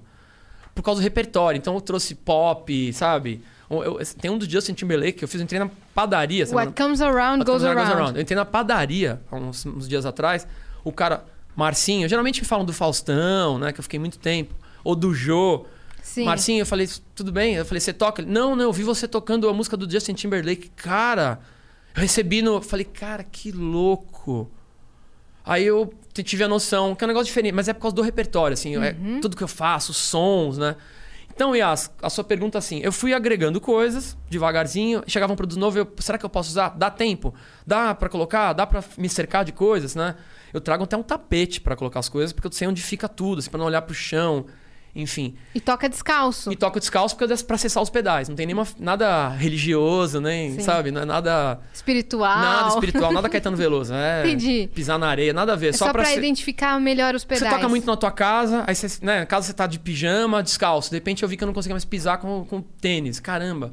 E aí eu, é, eu comecei a colocar tanto pedal que meu pé entra assim, sabe? Eu rodo o botão com, com o dedão, sabe? Sei. E então é assim, eu não preciso baixar pra Virou fazer nada. sua mão, seu pé. Virou uma terceira mão. Inclusive tem um menino na Tajima, depois eu, eu passo pra vocês, cara, o Jonathan Bastos. Eu falo sempre dele. Ele toca com Pera um ele- pouquinho, ele- pera um pouquinho. Desculpa. Você roda, O botão. parafuso, Não. o, o botão... O botãozinho do pedal com, os- com o dedão do pé. Por isso que eu vou Boa falar. do- tarde. Por isso que eu vou falar do Jonathan Bastos, é um menino. Eu não tô mais me surpreendendo Não, mas nada. pera, pera, isso não é nada se vocês verem o Jonathan Bastos. Ouve- ouçam de novo esse nome, procurem. Eu, sei lá, a gente dá um jeito de mostrar esse moleque. Ele não tem os braços. Eu conheci ele num evento. Num evento. Tava na fila da, do, do- do- lá do, da, de comer, lá do, do refeitório. E vi um menino lá. Eu sou eu gosto dessas coisas, eu não tenho vergonha, assim, né? Aí eu falei, cara, você toca alguma coisa? Eu não tenho os dois braços. Aí o amigo dele falou, ele super envergonhado, o amigo dele falou, toca. Você toca o quê? Ele falou, guitarra. Como você faz? Ele toca com, ele toca com os pés. Meu, tava aí o Kiko Loureiro, que a gente comentou até em off. O Kiko Loureiro é um grande guitarrista, a galera toda conhece. Hoje tá no Megadeth. A gente é muito amigo, a gente tava na fila lá comendo. Falei, Kiko, aquele moleque vai tocar com os pés. A gente chorou imediatamente a hora que a gente viu aquela cena. Ele toca pra caralho Meu com os pés. É um negócio absurdo, absurdo. Então, eu mexer com o pé, até me inspirei nele. Quando eu vi ele fazer. Mas assim, é um negócio genial, não é apelativo. Você fala, ah, coitadinho. Não, o moleque é um filho da puta. Eu usou com ele. Eu já fiz a Vênus de Milo com a guitarra dele no chão. Falei que ele roubou essa técnica dela. Tudo que eu posso, ele reposta de piada. Jonathan Bastos. Jonathan é um, é, é um negócio genial. E ele é um moleque, assim, que virou meu irmão, assim, também. Ele é, ele é de volta redonda. Ele é também do time da Tajima. Enfim, só te contando que isso não é nada. Gênio, Quando você gênio, pessoa gênio. conhece pessoas assim, quando você conhece, você fala, eu sou um bosta. Sim. Você fala, eu, eu faço coisa legal, mas eu sou um bosta perto. Por isso que eu falo do negócio de ser foda. Pra voltar no assunto, eu gosto que as pessoas sejam foda. Porque eu conheço muita gente muito foda. E não é só na música, é, na, é no surf, é no tênis. é- sabe? Eu falo, quero, quero ser esse cara, sabe assim? Então eu gosto de passar essa informação. É só é pra debochar, mas é pra falar, cara, sejam foda. Porque tem tanta gente foda, assim, e pra ser foda dá muito trabalho. Entendeu? Esse moleque pra tocar com os pés guitarra e tocar pra caralho, não é, não é que ele faz um acorde, ele faz band, ele faz riff de guitarra, o que você imaginar. Tem composição, toca piano com o nariz, vai tomar no cu. Entendeu, Jonathan Bastos, seu filho da puta? Deus, velho. Eu cabeça tá assim, ó. Ele toca. Não, nas Olimpíadas, na Paralimpíadas, na última, né, que foi no Brasil, ele foi um dos símbolos. Ele escovando o dente, era muito legal, era um clipe, mas emo... eu falei, o Jonathan ali, tocando bateria, escovando o dente com o toquinho, assim, é muito foda. Meu Deus, cara. É. Eu, eu sempre falo com ele assim, toco, saudade de você. Faço trocadilhos pra ele, ele adora. De toco, né? Porque é um toco. Sim. É, e você já errou em show? Porque Pra o pedal de caramba. looping, se você errou ali um Pra tempo. caramba, pra caramba, pra caramba. E aí o que você faz? Você Então- para o looping e regrava? que Então, que você tem, faz? umas, tem umas técnicas de. Que nem. é, quando você tá no show, eu, eu, eu gravo de um jeito os loops. Pra quem não sabe, o loop você vai gravando camada em cima de camada. Eu posso mostrar, que facilita às vezes até. Sim, sim, Eu você já vai mostrar. E aí, é, agora fiquei com vontade de tocar e mostrar. Porque Agora não vai também. não comi a castanha ainda. Então, Ah. é, sa- sabe que eu não comi isso aqui? Fica estranha, né? Então vamos lá. É, nós. Tem sempre um. Então, é, eu esqueci o nome disso aqui pra falar. É, como chama isso aqui? Tâmara. Damasco. Damasco. tá vendo? Tâmara que você. Damasco. Damasco, que eu gosto. Desculpa, a Yas- não fala palavrão. Não fala. Fica à Então, vontade pra falar. é, beleza. Então, sabe por que, que isso aqui deixa você muito louco? Você comer? Ah. Porque a castanha é do Pará. Do Pará você. Entendeu? É tão, é tão absurdo, é do Pará de dopar. Fica aí, galera. Fica esperto com trocadilhos, que aqui é foda. Vamos bater papo?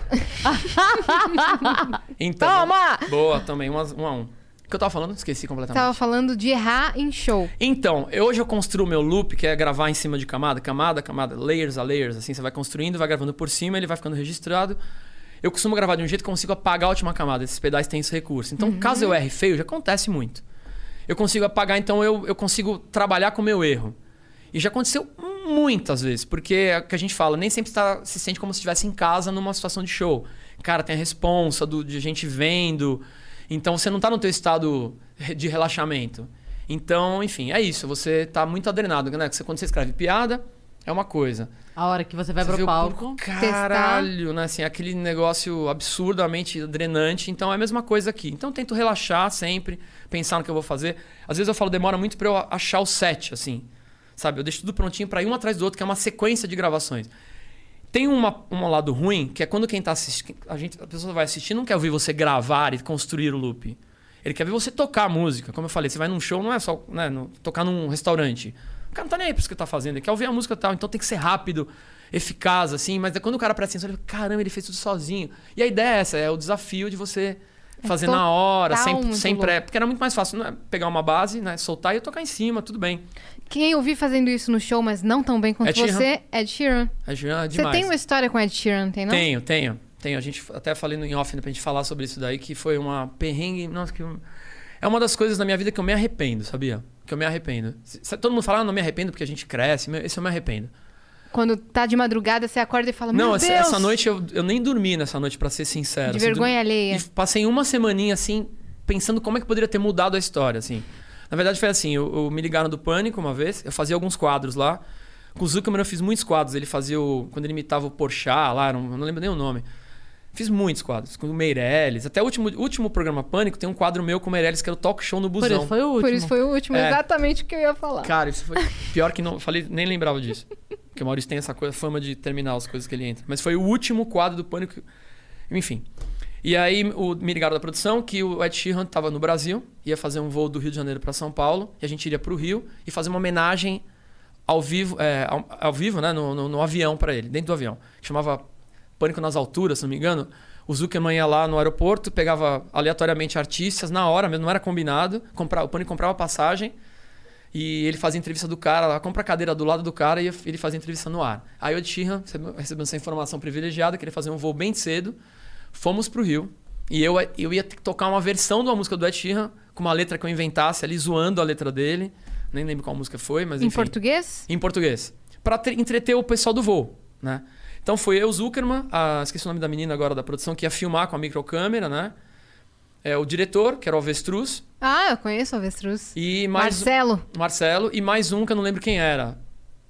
É, só- é, acho que nós, talvez só mais um mesmo. Bom, enfim.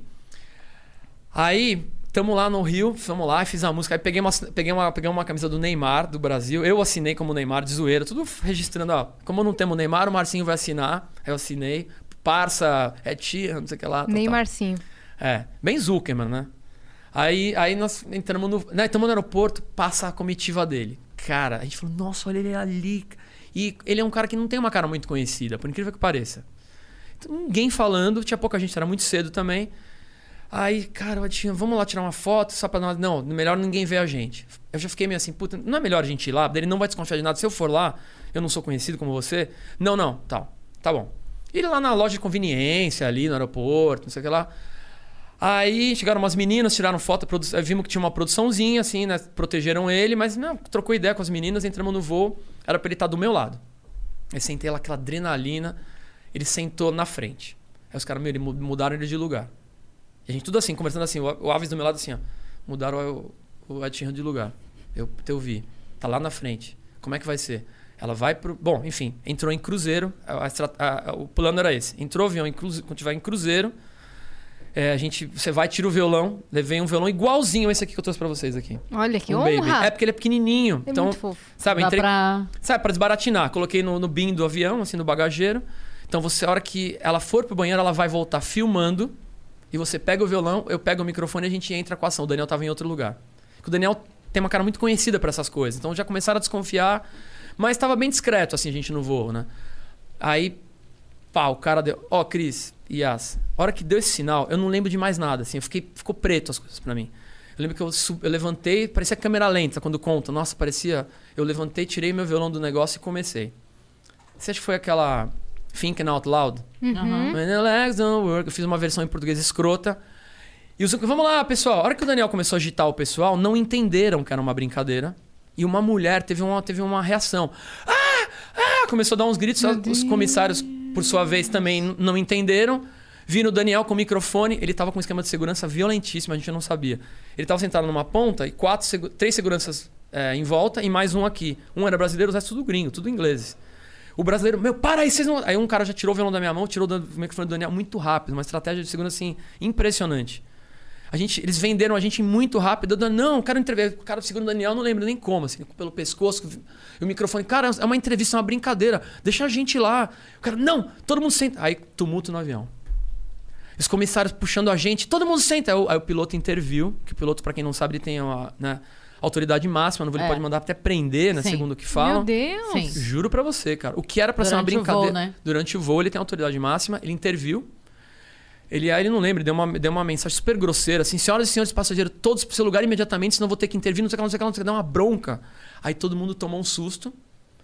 E os seguranças todos de pé, e o Ed eu lembro, eu lembro de uma cena, eu pertinho dele, assim, ele, tipo, falava assim, cara, por mim tudo bem, a impressão que me dava da cara dele, mas é que por mim tudo bem, mas não estão deixando. Nossa, cara, ó, lembra que eu voltar de onde eu tava, até o meu lugar, que eu não lembro daquela cena, eu com aquele violãozinho, tudo errado, e os caras tudo olhando pra mim, tipo assim, sabe aquela cara de não, assim, quando Não você passa funcionou. no corredor assim. A velha tava super nervosa, bem na minha frente, cara. E eu não sabia quem era quem, se era o pessoal da banda. E ele tava sem banda, depois eu fiquei sabendo. Ele fazia o show solo, Sim, é de pedal de de loop. pedal. E aí, cara, eu lembro que eu sentei, eu não acredito que eu fiz isso, cara. Aí começou a me vir na cabeça essas coisas assim, putz, podia ter mostrado um vídeo meu, que ele ia pirar, sabe? Ele ia entender que era uma paródia, uma Sabe, o brincadeira. nível- até no- com toda a minha modéstia, assim, eu investi muito nisso de loop. Eu faço uma- muito diferente do que ele faz, com três instrumentos. Cara, na minha repente era uma, não que ele fosse, né? Mas a gente que é artista gosta de, olha, me, me vê, né? Sabe? Não mais um cara grande desse, Ele né? ia total te dar moral. Cara, e aí eu fiquei arrependido de não ter falado com ele no aeroporto, de ter entrado numa dessa. E pro Daniel, era mais uma, que foi mal sucedida. Ele tava no ar sempre, e aí, putz, nem pro ar foi o negócio. Pânico no voo. É, pânico nas alturas. é um Pânico negócio, nas alturas. É, um negócio assim. Aí, cara, mas eu fiquei tão mal, assim. Aí a produtora foi tentar conversar com eles de novo, foi lá baixadinha. Galera, é um programa de humor. Daí o cara, não. O cara falou assim, não. Quando chegar em solo, vocês conversam com ele. E a gente, pô, ainda tem uma chance de chegar no solo. Cara, fizeram um esquema, ele chegou, tinha uma van. Ele já desceu pela escada Sim, ali, o negócio sim. lá. E no o fin, fi- finger, como é que chama? Finger. Desceu pelo finger rapidinho, entrou na vente, só viu pela janelinha. Eu falei, eu tava arrasado, assim, né? Aí vai pro ar, vai pro ar. Dani, Não, não, não quero que vá pro ar, porque ele tava muito bem com outro quadro. E eu, pô, pelo menos vai pro ar o perrengue, né? Pelo menos eu apareço lá, né, cara? Sei Sim. lá. Nem pro ar foi, cara. E deu B.O. quando vocês chegaram no sol? Não, não. Não, Não teve autoridade, Aí não eu- teve eu- eu polícia? você vê como eu falei que tava discreto? Eu lembro que um cara passou, olhou pro Daniel. Nossa, o pânico tá aqui, o que vocês estão fazendo? Daí o Daniel, pô, Ed Sheeran tava no voo. O Ed Sheeran tava no voo? Você vê, eles fazem um esquema tão animal. Se ele entrou por último, com seguranças bloqueando. A gente não viu isso. Sentou lá no começo, fecharam ele. Ele é ruivinho, é muito fácil de identificar, né? Uhum. Mas não tem a cara conhecida. Duvido que ali metade do voo não sabia nem quem era o cara. Sim. E se colocasse a cara dele quem é, ninguém saberia também, né? Se falasse o nome, tá, ah, sei, mas enfim. Mas teve essa parada, cara. Putz, Que loucura! eu me arrependi, assim. Eu falei pro Daniel, cara, eu me arrependi. Porque eu, como músico, eu levo a música muito a sério. Eu brinco, mas é é muito sério pra mim, né? Aí eu lembrei eu topando, mas não sabia que ia dar nisso, né? Se desse certo, talvez fosse muito legal, né? E É. vocês dois fazem looping, de repente ele podia te, te É. chamar pra fazer uma música Eu acho, junto acho que assim, no assim improvável, Brasil. eu acho que assim, improvável mostrar alguma coisa ali. Mas se, Não. se a entrevista do, do, do, do, do, do- Daniel desse certo, ia ser muito legal. No próximo show do Brasil que ele fosse trazer o loop, Já pensou, assim, né? te Sei lá. chamava pra um número, alguma coisa meio- assim. é, eu, eu nunca não penso, juro, é, não penso tão grande assim, mas eu talvez mostrasse ali, é, músico gosta de música, cara. Sim, mas você meio que fechou uma porta, né? Total, assim, eu queria mostrar, informar, olha, olha esse meu vídeo, só cinco minutos, olha esse videozinho, sabe? Só pra ver o que ele ia falar das guitarras, assim, né? Eu acho que eu ia adorar ver um cara assim, como. Eu, me mostram direto coisa. Olha Sim. esse cara, me mandam coisa. Eu, cara, eu adoro ver, né?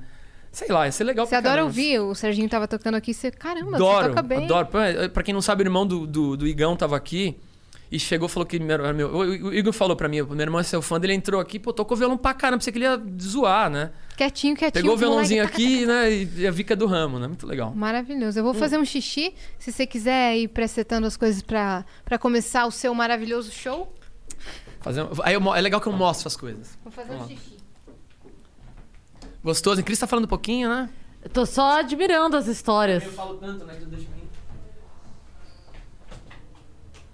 Vamos lá.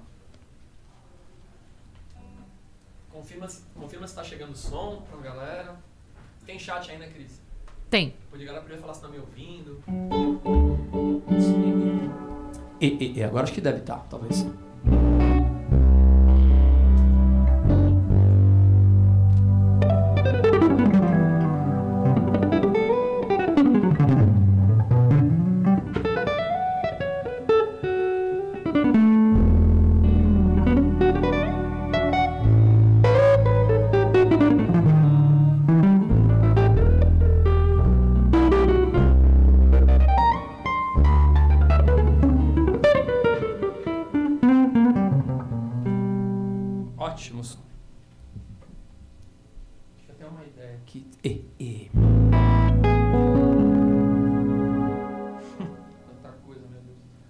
A parafernália. Pra quem não sabe, né, Cris, toquei no seu casamento. cara. Foi. Caramba. Mas foi bonito. Foi. Olha, Cris, eu falo isso, pra, eu juro, juro pra você. É que você, você, é, você popularizou essa história, você divulgou a história toda do, né, do, do seu Sim. casamento, de toda a, a, parte tá engraçada, né? Que hoje, hoje é muito, engraçado. né? muito. Você me contou isso pessoalmente uma vez na viagem. Eu, eu lembro que eu te pergun- eu te perguntei, Cris, o que de fato aconteceu? Porque Sim. Eu, né, eu não sabia exatamente. E você divulgou isso no Vilela, no Flow, enfim, uma história sensacional. E eu falo pra muita gente, acho que eu talvez tenha falado pra você, mas talvez você não tenha acreditado. Mas foi um dos casamentos mais emocionantes que eu já Foi muito o bonito. texto que vocês fizeram um pro outro, não vou desmerecer o Davi, foi emocionante. Ele fez primeiro, né?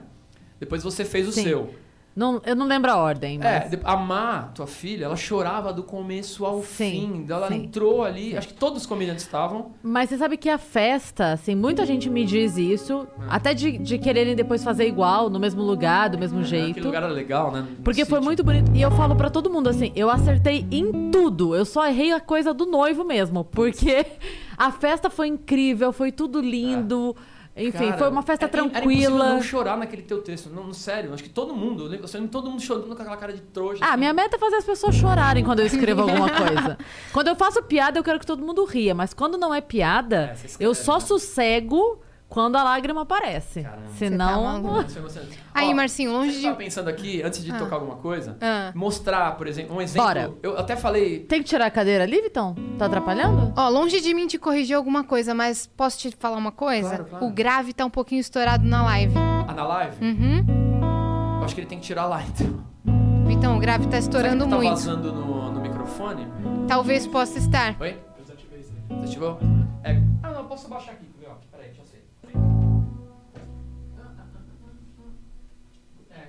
Gráfico tem- se tá vazando pelos microfones, mas Tá, tá saturado. aqui tá uma delícia, né? Aqui. Ah, Aqui tá perfeito. Melhorou um pouquinho ou não? Deixa eu ver agora que tá aqui na live. É? Vamos lá então, vai. Bom, vou, vou mostrar o que eu falei de exemplo, que eu acho legal, que eu adoro mostrar isso, né? E por coincidência, esses dias eu fui. Eu, tem um Instagram chamado Djafans, que são os fãs do Djavan, que é reconhecido, enfim, eles têm contato com a produção do Djavan, conhecem o Djavan.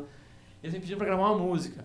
E essa música eu toco sempre, então o que eu falei assim, eu posso te pedir num barzinho, tocar um violão e cantar o Djavan, o que eu fiz eu trouxe pro meu universo aqui as possibilidades. Então eu vou fazer step by step, como é que eu transfiro isso, aí eu mostro pra vocês que legal que é. Então, Meu, aulas, aulas. é, não, é, você vê como é legal, workshop como é legal. É isso que eu faço no workshop. Você não sabe a honra que eu tô tendo aqui Que agora. não- juro por Deus. É toda sua mesmo. Meu É Deus. toda sua.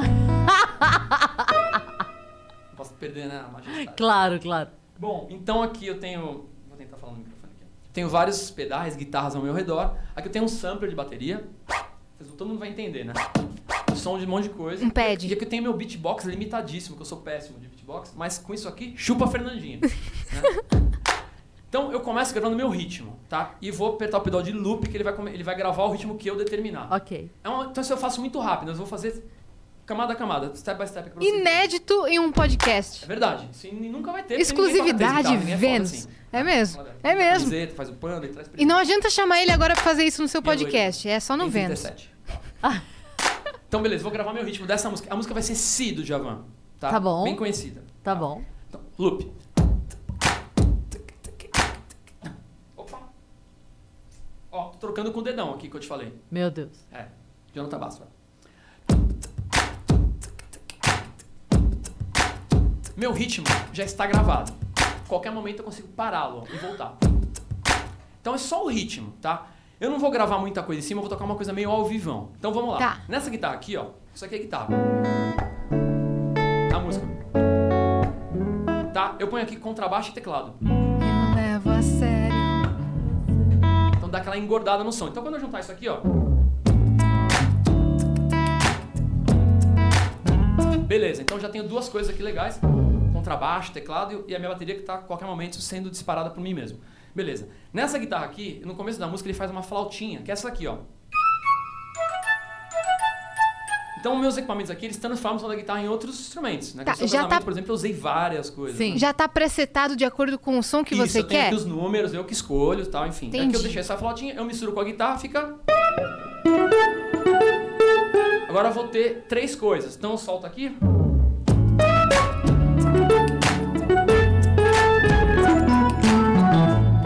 Passo a passo, dá uma raiva que eu paro, né? Quando tá ficando bom, beleza. Nessa outra guitarra aqui, ó, eu tenho mais uma guitarra. Eu tenho os teclados, né? Uma guitarra que tem som de tudo como a outra, né? Dando um resumo, eu tenho aqui, eu vou incrementar alguma coisa durante a música, né? Pra fazer as combinações de acordes, tal. Outra, outro som, eu coloquei um som de piano Rhodes, que é um piano bem conhecido. Beleza. Perfeito, então já tem tá três perfeito. guitarras, a bateria. Agora vamos pra minha voz. Essa música tem muita voz, tem muito vocal, né? Então eu tenho o pedal de voz aqui, ó. Se eu cantar normal aqui, deixa eu colocar. A música tá no, tá no. Eu escolho o tom dela, que é Lá, no caso, que é o tom que eu canto, né? Então ela ficaria normal, assim, né? É, o refrão, né? Eu levo a sério, mas você disfarça. Quando eu piso no pedal, eu levo a sério, mas você disfarça. Tem meu próprio. É você e a Gil. Entendeu? Eu... Sim, eu e o Marcinho, direto. Beleza, então agora eu tenho aqui uma miscelânea de coisas pra tocar e apresentar pra vocês a música do Djavan, que seria simples, né? Só com violão. Agora eu trago um monte de coisa. Vamos lá. Ficaria mais ou menos assim, ó.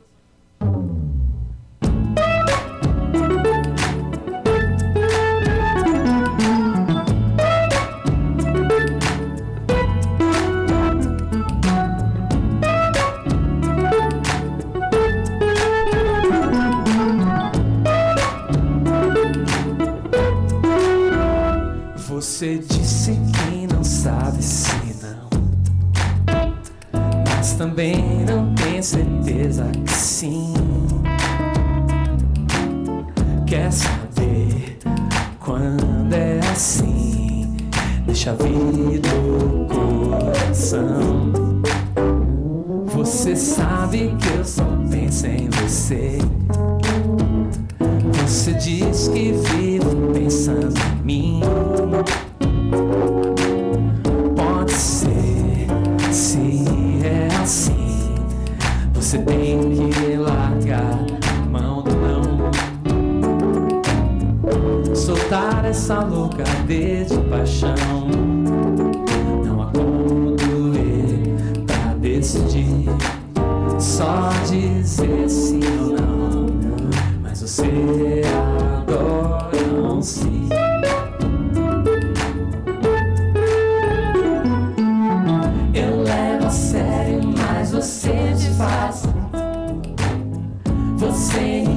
Desabessa nessa jojo E me remete ao frio que vem lá do sul. Insiste zero a zero, quero uma luz, sei lá.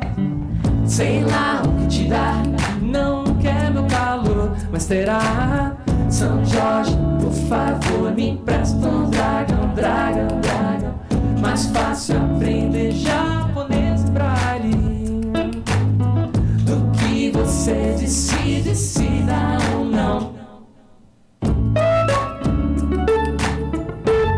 Rádio Vênus FM.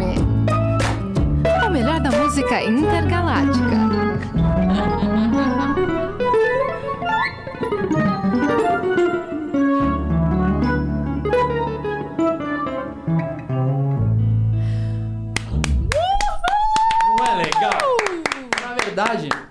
Só eu só trago é, a música, qualquer música comum, assim, pro meu universo. Eu tento me rodear de coisas, aí estudo, eu fico treinando, vendo como é possível, que som que eu vou usar, que você falou do preset, né?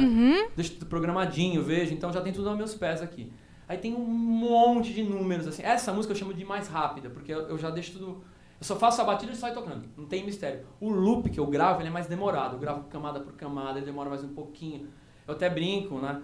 Até o Gentini me zoou, que eu falei que parece um pouco mágica. Porque você vai colocando elementozinhos até dar o punch, assim, né? Aham. O cara tá tirando, ele tirou a carta, ele enfiou um coelho, ele tirou, de repente, pum, é isso. Porque às vezes não entrega que música que é. O cara, pô, que música que é essa que ele vai gravar, sabe? Isso é muito legal. né? Muito massa. Qual queria- é a música que você toca que é mais difícil a galera. Tipo, que você sabe que você pode fazer várias camadas que a galera não entende que música é. Pô, até tem- você contar. Ah, acho que a maioria. Acho que a maioria. É, a não ser que tem refrão que eu gravo voz, aí quando eu canto refrão eles já identificam. Já mata. Mas tem a. a- quer ver uma aqui? Que, que inclusive eu faço, eu faço desse jeito, assim, pra galera. Não, nem, não, é, não, é, não, é, não é de propósito. Mas eu tento fazer de uma maneira que não entregue o que vai ser, Tá, sabe? Não tá. propositalmente, assim. Mas tem umas que eu falo, mano, deixa eu esconder, porque é pra valer a surpresa. Sim. Sabe? Sim. É, e às vezes a sequência de gravação, tô enrolando, né? Mas assim, tem várias, né? A sequência de gravação ela não entrega porque não entrega mesmo. Não, nada que evidencia a música. Porque a música às vezes é um solo do começo que vai entregar, ou o refrão, enfim, né? Entendi. Quer ver, tem uma que eu. Puta, ontem eu fiz uma live lá na minha casa e. a- pandemia, essas lives salvaram pra quem toca de verdade mesmo. Não é só. É pra me manter ativo, sabe? Porque eu sou um cara que tocava todo dia. Então essa que me pediram ontem, isso é engraçado. Nunca imaginei que essa música fosse é, ser pedida em- pra galera que, de rock, assim, sei lá, que por causa do inusitado. Ver, vou- não tô falando pra criar suspense, mas por que, que ela é inusitada? Quer ver? Aqui eu vou, ó, vou explicar que é gostoso. Tem um contrabaixo aqui. Tá? Que eu vou fazer aqui o baixo. Gostoso mesmo. Separado. Que isso. Quer ver, ó? Olha que doideira. É, lá, tá certo, então tá certo. Vou aqui de novo. Vou usar outro som aqui de loop, quer ver, ó? Pô, tem um timbre aqui que é um vinil, ó. Caramba! Perfeito. Fica Às vezes vintage. eu gravo a bateria e ponho um vinilzinho pra fingir que é um disquinho, assim. Eu fiz até brincadeira de soltar a agulha aqui. Esse aqui, ó? Esse aqui é legal. É um pouco mais comprido esse aqui, ó.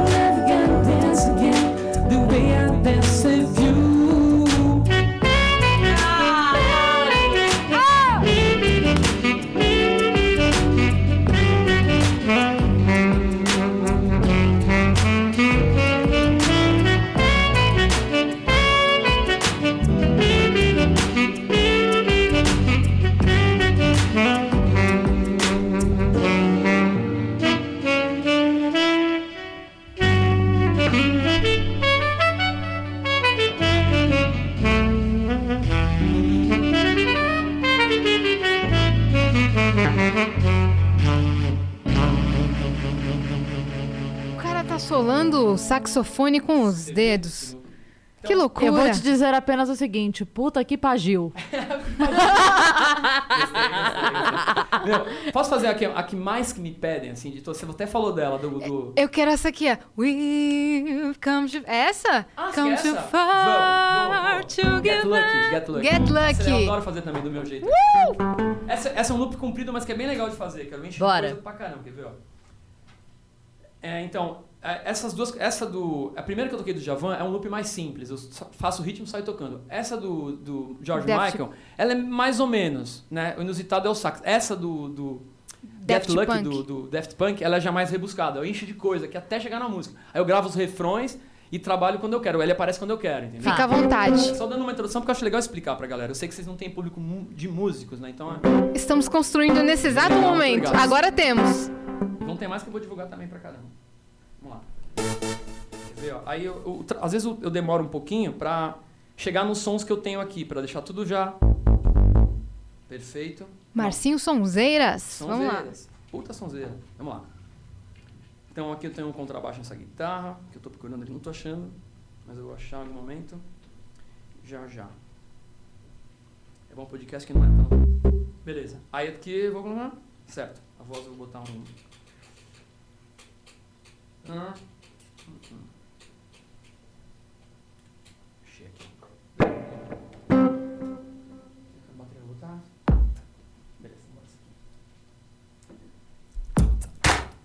De novo, vamos fazer uma coisa diferente.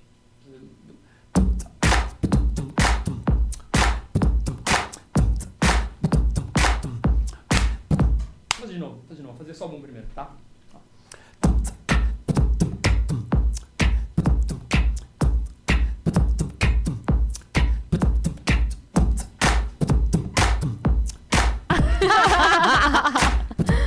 Como pode ser tão bom?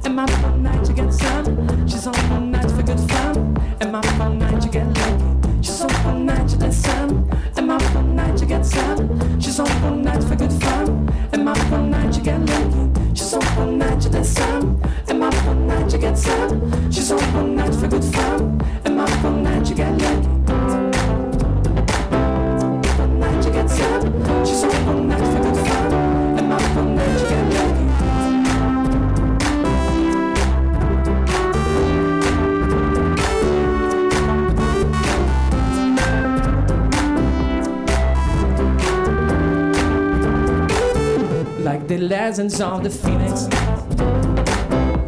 And at the beginning, ah, I keep the bottom spinning. The force from the beginning.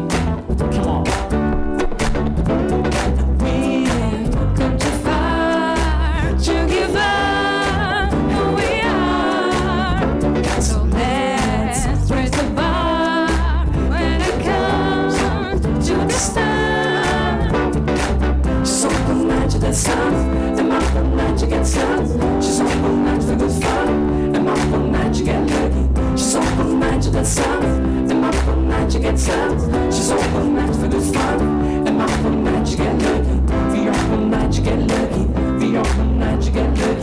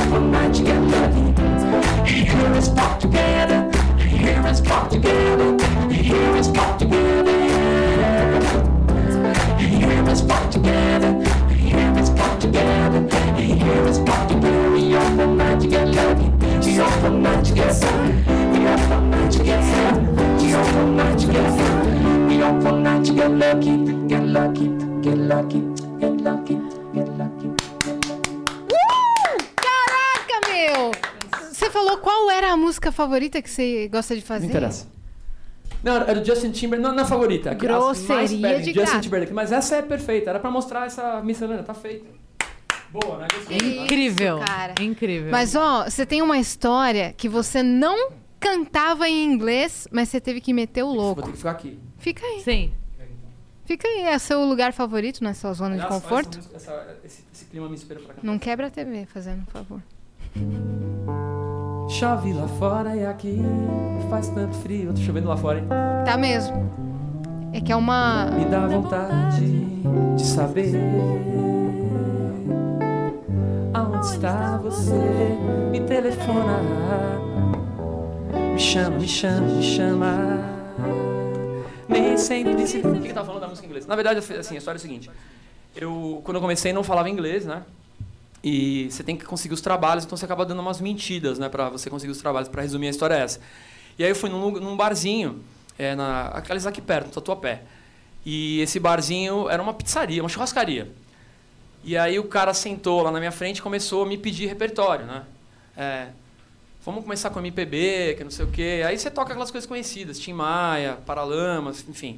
No meio do papo, o cara veio com essa história do inglês. Olha, meu público aqui... Não, tô gostando, tô gostando de você, mas meu público aqui gosta de coisas sofisticadas. Você tem repertório internacional?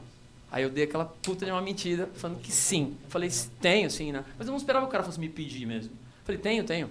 Eu tô contando diferente do show porque é verdade isso. Eu falei, tenho, tenho, repertório internacional.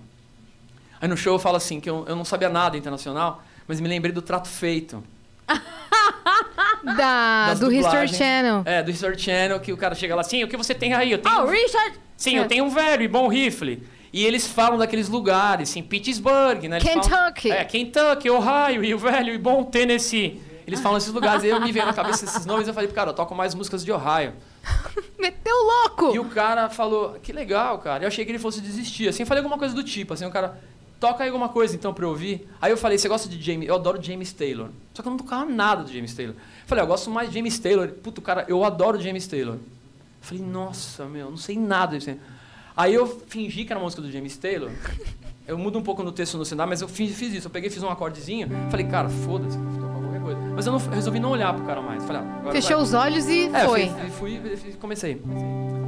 Down this and on the ground the song.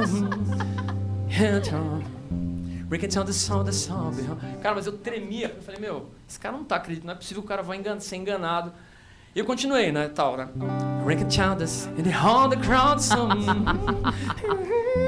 Break it down the song, behold. Aí quando eu resolvi olhar pro cara, o cara tava curtindo, assim, então o cara tava putz, sabe? Eu Falei, não acredito que o cara tá acreditando. Aí eu comecei a dar sentido às coisas que eu falava. Eu abri o olho e começava a fingir, falava, fazia gesto. Tipo, sempre fala assim, né? Rick Childers, Rick Childers. Tipo, há muito tempo atrás. Imaginava, assim, sempre há muito tempo atrás, em Ohio, em Pittsburgh, Kentucky. Eu começava a fingir que eram coisas. Mas eu- a moral da história é a seguinte, não tinha, não falava nada em inglês. Aí me veio São Francisco, porque cabia. Eu fiquei em Ohio, Pittsburgh, daí eu falei, puta, eu vou enfiar São Francisco no meio. Aí, na hora do refrão, eu fiz Ricky Chanders and on the ground song Rented in San Francisco. Aí fiz um refrão. Ricky Chanders with the grand ground song Rented in San Francisco. Cara, mas olha só, eu que sou, eu sempre falo que eu sou loirinho, passo por um gringo fácil, mas se chegar num lugar, ninguém saber, você apresenta eu assim, tipo o Marcinho, tá ligado? Inventa o nome, eu peço pra plateia falar um nome, tipo Jerry, Jerry Falkins, né? Entre Jerry Falkins, Jerry Falkins, Heidegger Falkins, assim? Jerry Falkins, like, the two guitars.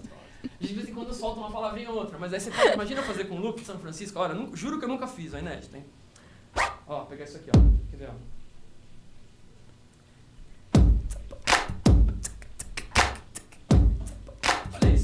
Making songs, they heard the ground song. Rather than San Francisco. Ricky Chanders, with the grand ground song. Everybody can know sell hat. E o quê? Rather than San Francisco. Forgetting all the good guitars when I had a father. Even hold to the side. Come on. Bring it to songs. Surreal, all the way until Korea's high, like we crawl to uh-huh. San Francisco. Oh, oh. break it, look at the guitars. when you currently come, sure, come on, you guys got just for you on the throat. guitars before that hit San Francisco. Thank you, São Paulo. Thank you. Linda! Maravilhoso, maravilhoso. Só falta soltar no final. Beautiful. Yeah, true.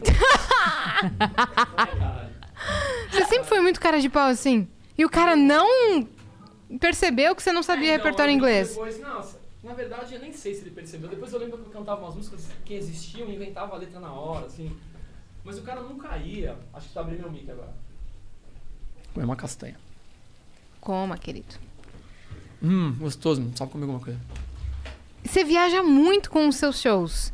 Pra quais Muita. países você já foi? Sabe que nas na pandemia, eu fiz um quadrinho com as bandeirinhas que eu coleciono. Ficaram uns 30 e poucos. Louco. Você já foi pra 30 e poucos países 30 e poucos. pela música? Ou contando lazer também? Não, então assim, eu, eu fui. Primeira vez que eu viajei pra fora foi pra Costa Rica pra surfar. Meus amigos da praia. Quando eu viajei pra Costa Rica, eu, eu percebi que eu, eu já falava inglês, assim, razoavelmente bem. Eu fiz uma boa escola, eu tenho um bom sotaque, todo mundo elogia meu sotaque e tal. Quando eu viajei, eu quebrei aquele paradigma. Cara, eu posso viajar pra onde eu quiser. E aí tem dois marcos na minha vida, assim. Eu desenho o cartoon, né? Tintim é o meu ídolo dos cartoons. Tintin é belga. E aí o Tintin, eu, eu, aquilo pra mim, ele entrar num trem, sei lá onde ele tava nas aventuras de Tintin, pra quem não sabe, ele viaja pra tudo quanto é lugar, tem as aventuras na Tintin na África, Tintin na América, na África. Então ele viaja, um cidadão comum, e eu imaginava ser aquele cidadão comum num trem, na sei lá onde. E uma vez uma amiga, até uma conhecida, chegou com um albinho de foto. E ela, ó, meu álbum de foto. Eu peguei, tinha uma foto em Paris, eu falei, cara, uma não sei aonde. Eu falei, nossa, eu pensei, nunca vou conseguir ter um álbum em cada lugar, né? Passei você faz muito tempo, desculpa. E aí, não, eu nem, lembro quem era, prima do amigo meu, mas aquilo foi muito marcante, assim. Então era um sonho meu. Quando eu quebrei a barreira na Costa Rica, indo com meus amigos, fui com oito caras, uma viagem inesquecível de brother, assim, pra surfar. Aí depois eu falei, cara, eu posso ir pra qualquer lugar do mundo, é só juntar dinheiro e ir. Só que a música começou a me trazer viagens. Então, eu fui, lembro que eu fui pra Alemanha a primeira vez tocar, fui com o Kiko Loureiro, inclusive, pelo meu patrocínio Santo Ângelo, uma história incrível, assim, da minha vida, que faz meus cabos de guitarra, tá, meus parceiros até, eu sou mais antigo lá, o remanescente. Aí eu peguei um mapa da Europa na época e falei, cara, eu lembro chegando numa estação, todos os lugares que eu podia ir, nos destinos, lá na Europa, tudo pertinho. Então eu fiz isso, eu ia pra Alemanha, fiz muito contato lá, depois ia pegando os contatos, na época não tinha celular, ligava pros caras na casa do cara, tô indo pra aí, fiz a minha agenda assim, então fui pra Polônia, meu, fui pra muito lugar, assim, na Europa é, é fácil viajar, né? Então essa foi a minha primeira, assim, de fazer um monte de país, conhecendo gente, sempre com, com suporte, e tocar facilita muito, porque você agrega, você... Eu, eu era um artista né, ali com os caras, então... A feira, uma feira que eu vou na Alemanha, que agora até ela diminuiu um pouquinho, chamava Messi, era uma feira muito grande. Então você conhece gente de todo o planeta e todos te convidavam. Meu, quando você for na, na Suécia, você me procura. Quando você for na Finlândia, você fala comigo. Então fui tudo quanto O é lu- networking do cara é internacional. Não, mas então, mas era porque era uma coisa que era a única forma de você. Eu fui na Polônia, eu fui na Cracóvia. Fui conhecer uma- uma- um negócio de música lá. E aí descobri que Cracóvia era a cidade do, do Papa, João Paulo. O nosso entregador novamente É. aparecendo aqui. A Nani ficou com ciúmes A agora. Nani. Esse é o nível do entregador. Tem que ser do nível do convidado. é Por isso que ele... Obrigada. Quem pediu? Eu pedi pra pegar alguma coisa pra gente. Perfeito! Que isso, cara? Você tá sendo uma das melhores noites da minha vida. O cara tá fazendo um show ao vivo com um pedal de looping, cinco instrumentos, tem esfirra, eu ganhei um violão e a gente Valeu. ganhou um quadro pro Vênus. Não é? Que isso? E o violão. É, violãozinho, não? É, Ah, então violão. falei, falei, lógico. Então, aí é, tem uns lugares mais é, exóticos. tipo, é, já fui Egito, né? Já fui... Aí... Cara, uma pausa. No Egito, é verdade que se você for sozinho é mais perigoso? Você tem que ir em grupo? Cê- sabe que em Egito... Vou te falar, é engraçado você falar, você falar isso. Eu- quando eu fui pro Egito, eu tava no programa do Faustão. Uhum. E eu tive que pedir autorização pra faltar em dois programas. Eu ia fazer uma tourzinha na, na Alemanha, na, na Romênia e Egito eu fui, na mesma tacada. Eu tinha um show na Romênia e aí eu peguei a minha agente de viagem na época e falei, até hoje é, a Beth. Falei, Beth, onde que eu posso ir? Da- O cara começou a viajar, eu consigo uma perna pro Egito. Falei, eu quero. E aí eu fui pedir pro Faustão. Olha a situação. Eu lembro que eu tava passando, daí eu, eu- sempre você pede autorização pra alguém pra falar com ele, ele ficava numa no camarim dele.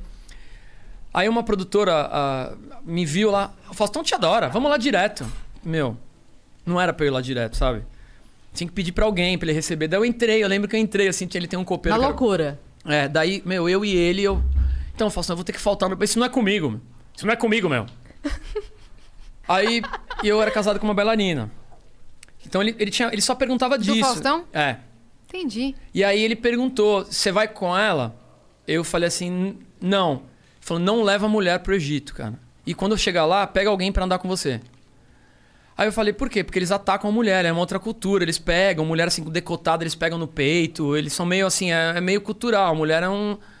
Eu já fui com. Ele não lembro se ele foi ou foi uns amigos. Ele me contou uma história e falei, mas eu não acreditei muito. É muito chato, Yas. Muito. Um dos lugares mais Exatamente chatos que eu já assim? fui. Mais chato que eu já fui. E no fim você foi com ela não? Não, não, eu ia sozinho. Eu fui fazer essa tour na Romênia, fui na Transilvânia, que é um lugar incrível. Mas pera um pouquinho, você viu esse Incrível. tipo de coisa acontecendo? Comigo, não, vi um pouco. Na verdade, comigo aconteceu muito assim, aquela abordagem chata de pedir dinheiro. Where you from? Where you from? Aí você fala de onde você é, eles falam a escalação da seleção brasileira de futebol.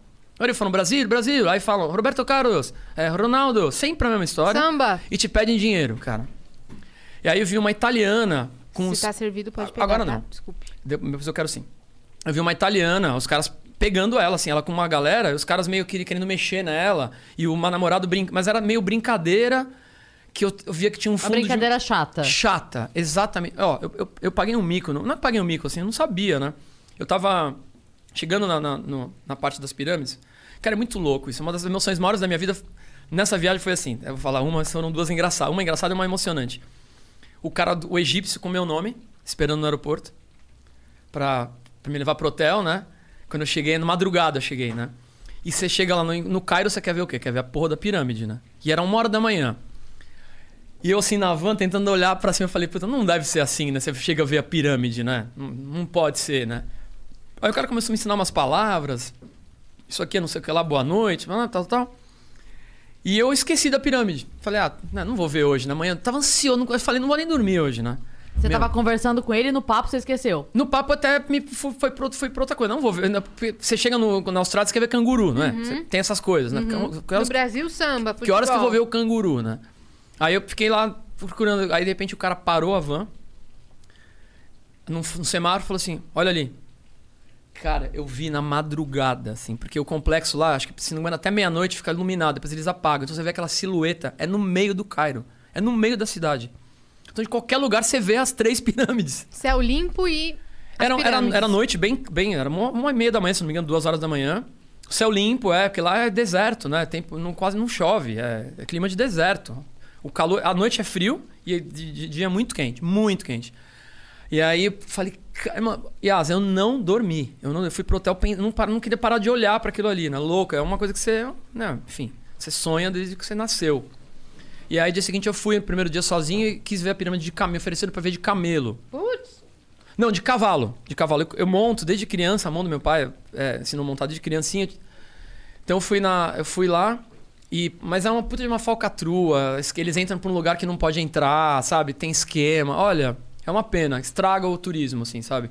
E sozinho realmente você fica muito vulnerável, você fica, você fica à mercê deles. E você foi tocar lá num show, num Fui tocar na? Romênia. E depois Ah, eh, tá. peguei essa perna para o Egito. Tinha um esquema que ela arrumou. Ela começou a mostrar. Você te interessa, não sei o que lá? Eu falei, não. Quando ela falou Egito, é um pouquinho mais caro, mas você consegue fazer uma volta pelo Egito, ficar lá uma semana e vir pro Brasil. Eu falei, puta, eu quero. Era- Óbvio, né? E aí arrumou esse voo é, bem barato, um voo noturno. E eu fui lá por conta, aí foi passeio, entendeu? Claro, tocando, você. Né, vai num lugar que tem som, você pega a guitarra, né, sempre surpreende, você faz amigos, né? No caso do Egito não fiz muito isso, mas eu peguei um motorista, conforme o Faustão deu a dica, pegar um cara pra ser meu.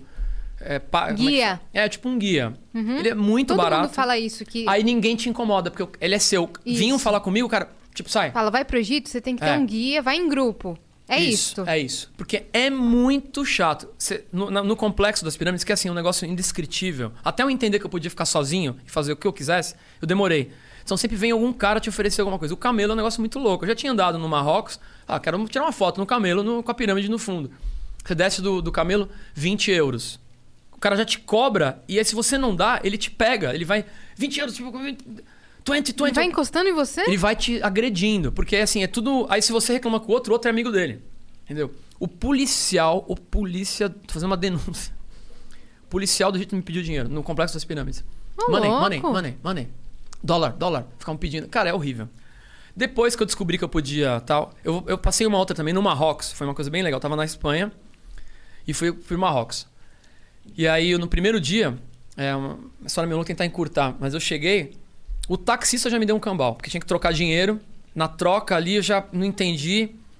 O cara pegou assim, eu, quanto é? Daí eu peguei o leque de dinheiro, tinha acabado de trocar dinheiro no negócio, já pegou um bolo assim. Eu, não, calma, calma. Aí cheguei no hotel, não conseguia fazer a conversão. Falei, meu, o cara me roubou. Fui pra recepção do hotel no Marrocos no primeiro, dia, primeiro momento, assim. É muito lindo lá. Aí cheguei lá, um cara falou: Ô, tudo bem? Falando inglês fluente. Puta, que bom, cara, conversar com alguém aqui. Vamos dar uma volta? Eu falei, vamos. Puta, já caí nessa. O cara te dá uma volta, ele parou num pão pra comer esses pães, tipo nam, que chama, né? Sim. Que come na rua, assim. Que eu amo, pão sírio. Você deve manjar pra caramba. Aí eu peguei. o- Falefel, assim. Isso. Shawarma. Shawarma, eu amo shawarma. Eu também. Aí o cara fez ali na hora pra mim, eu tive. Aí o cara comprou pra ele e pra mim. tipo, você paga. Aí eu, ah, tudo bem, uma cortesia, né? Aí me levou numa loja de tapete, cara. Eu caí nesse truque. Não caiam nisso se for no Marrocos. Nossa, é muito chato, cara. Porque o cara tem um esquema, ele vai levar você no mesmo cara do pão, no cara pra fazer o terno, Sim. no cara do. Então. Na Tailândia é no terno. Quando Tailândia... você viu, você gastou.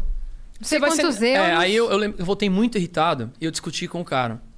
O cara tinha um inglês, assim, melhor que o meu, assim, fluente. O cara tinha morado fora, depois a gente conversou. Aí eu tô lá discutindo com o cara, entra um espanhol, ficou olhando, um senhor. Ele falou, posso conversar com você? Eu já fiquei desconfiada comigo.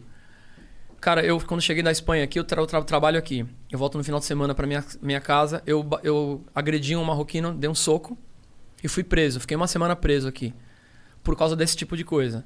Cara, anda na rua. Se você puder comprar um sarão, compra.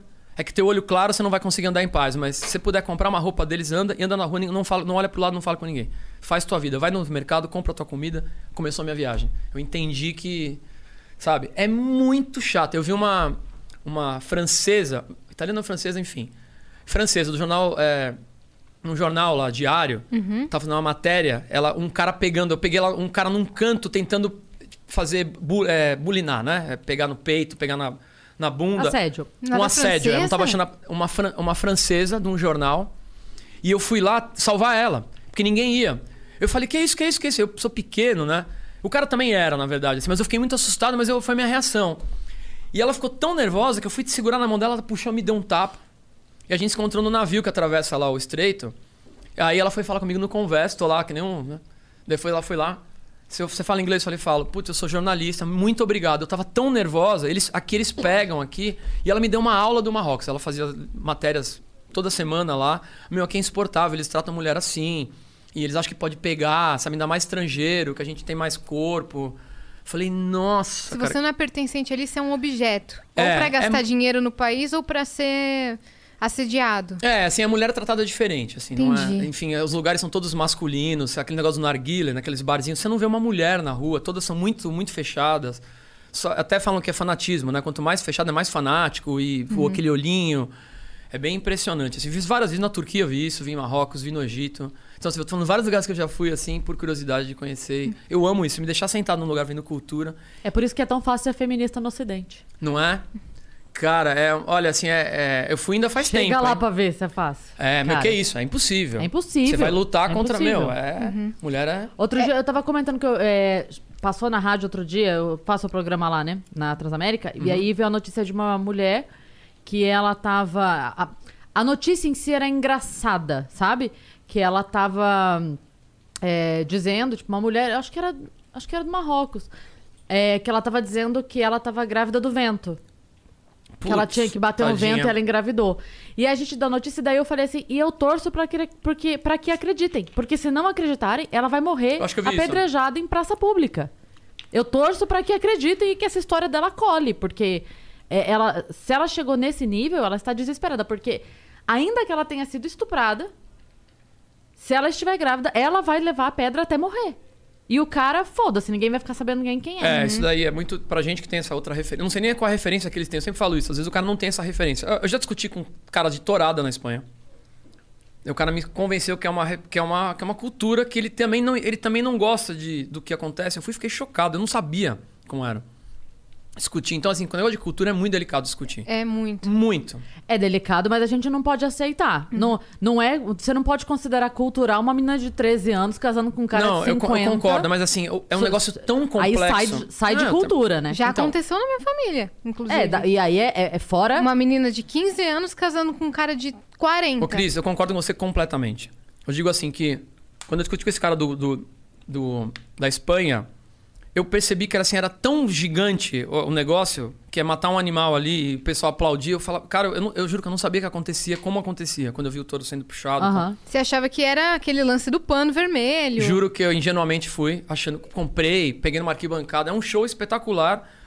Eu discutindo com o cara, que eu eu fiquei na casa de um cara lá, enfim. Fui visitar um aluno meu que fazia intercâmbio. E quando eu toquei guitarra, o cara, você vai ficar na minha casa. Sabe assim? Essas coisas que eu falo que a música abre umas portas. Umas coisas que acontecem na Não, vida mas é, mas é cara. real, Eu assim. O cara, o cara, quando eu toquei, é, enfim. E aí eu, eu discuti com esse cara feio, assim, eu não conseguia argumentar. O cara, cara, eu entendo você, mas é uma coisa que eu passou do meu tataravô. Eu vou no, pra gente que lá não é como você vê. Esse tipo de coisa eu sei, é outra, é outra É, história. não, só o, o que me revolta é assim, é que é uma briga tão grande por umas coisas tão imbecil, imbecis, tipo, ah, porque não pode ser todos nem todas, é todes. Aí faz um puto escândalo com isso. Pelo amor de Deus. E aí na hora de, de ter uma, uma revolta real com crianças e mulheres que estão sendo Aí não, tratadas não, dessa- não, ninguém bate Aí ninguém é põe a cultura. cara. Vai tomar no Ninguém teu cu que é cultura, concordo, caralho. Concordo, concordo. Cultura então é É meio chocante entendeu? isso daí. É muito louco pensar que em alguns países as mulheres conquistaram o direito agora de tirar a carta de motorista, de ir a um jogo de futebol, de ir a um show, de sair de casa, de poder trabalhar, É. de poder fazer faculdade. Teve é uma- muito louco que nos países árabes alguns casos foram tão recentes. Mas você percebe que é muito por falta de referência, de não saber nem o que acontece do outro lado, assim, escondem o que acontece. Não é, não, não é um pouco isso também, eu Sim. acho? Escondem o que acontece do outro lado e a pessoa nem sabe que pode, né, às vezes, ser diferente, agir diferente. Meio Eu que a vida dela é isso. assim, como Sabe- ela vai saber que Sabe tem outra aqueles, coisa? aqueles é, papéis que vem na bandeja do McDonald's? É que faz tempo que a gente não sai de casa pra Isso, fazer é. coisas. a Tinha gente isso esquece. antigamente. Mas Tinha.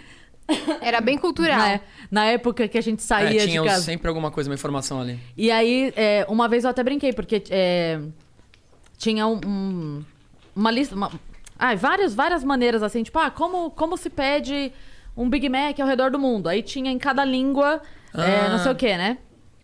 E aí. é, eu não lembro como é que era o negócio, mas aí fizeram uma montagem na internet que era esse papel, e aí pegaram um restaurante, num- eu não vou lembrar qual era o país, mas enfim, ali na, na região, e aí é, tinha uma placa na entrada do restaurante falando tipo, que só homens poderiam fazer o pedido. O pedido só poderia ser realizado por homens.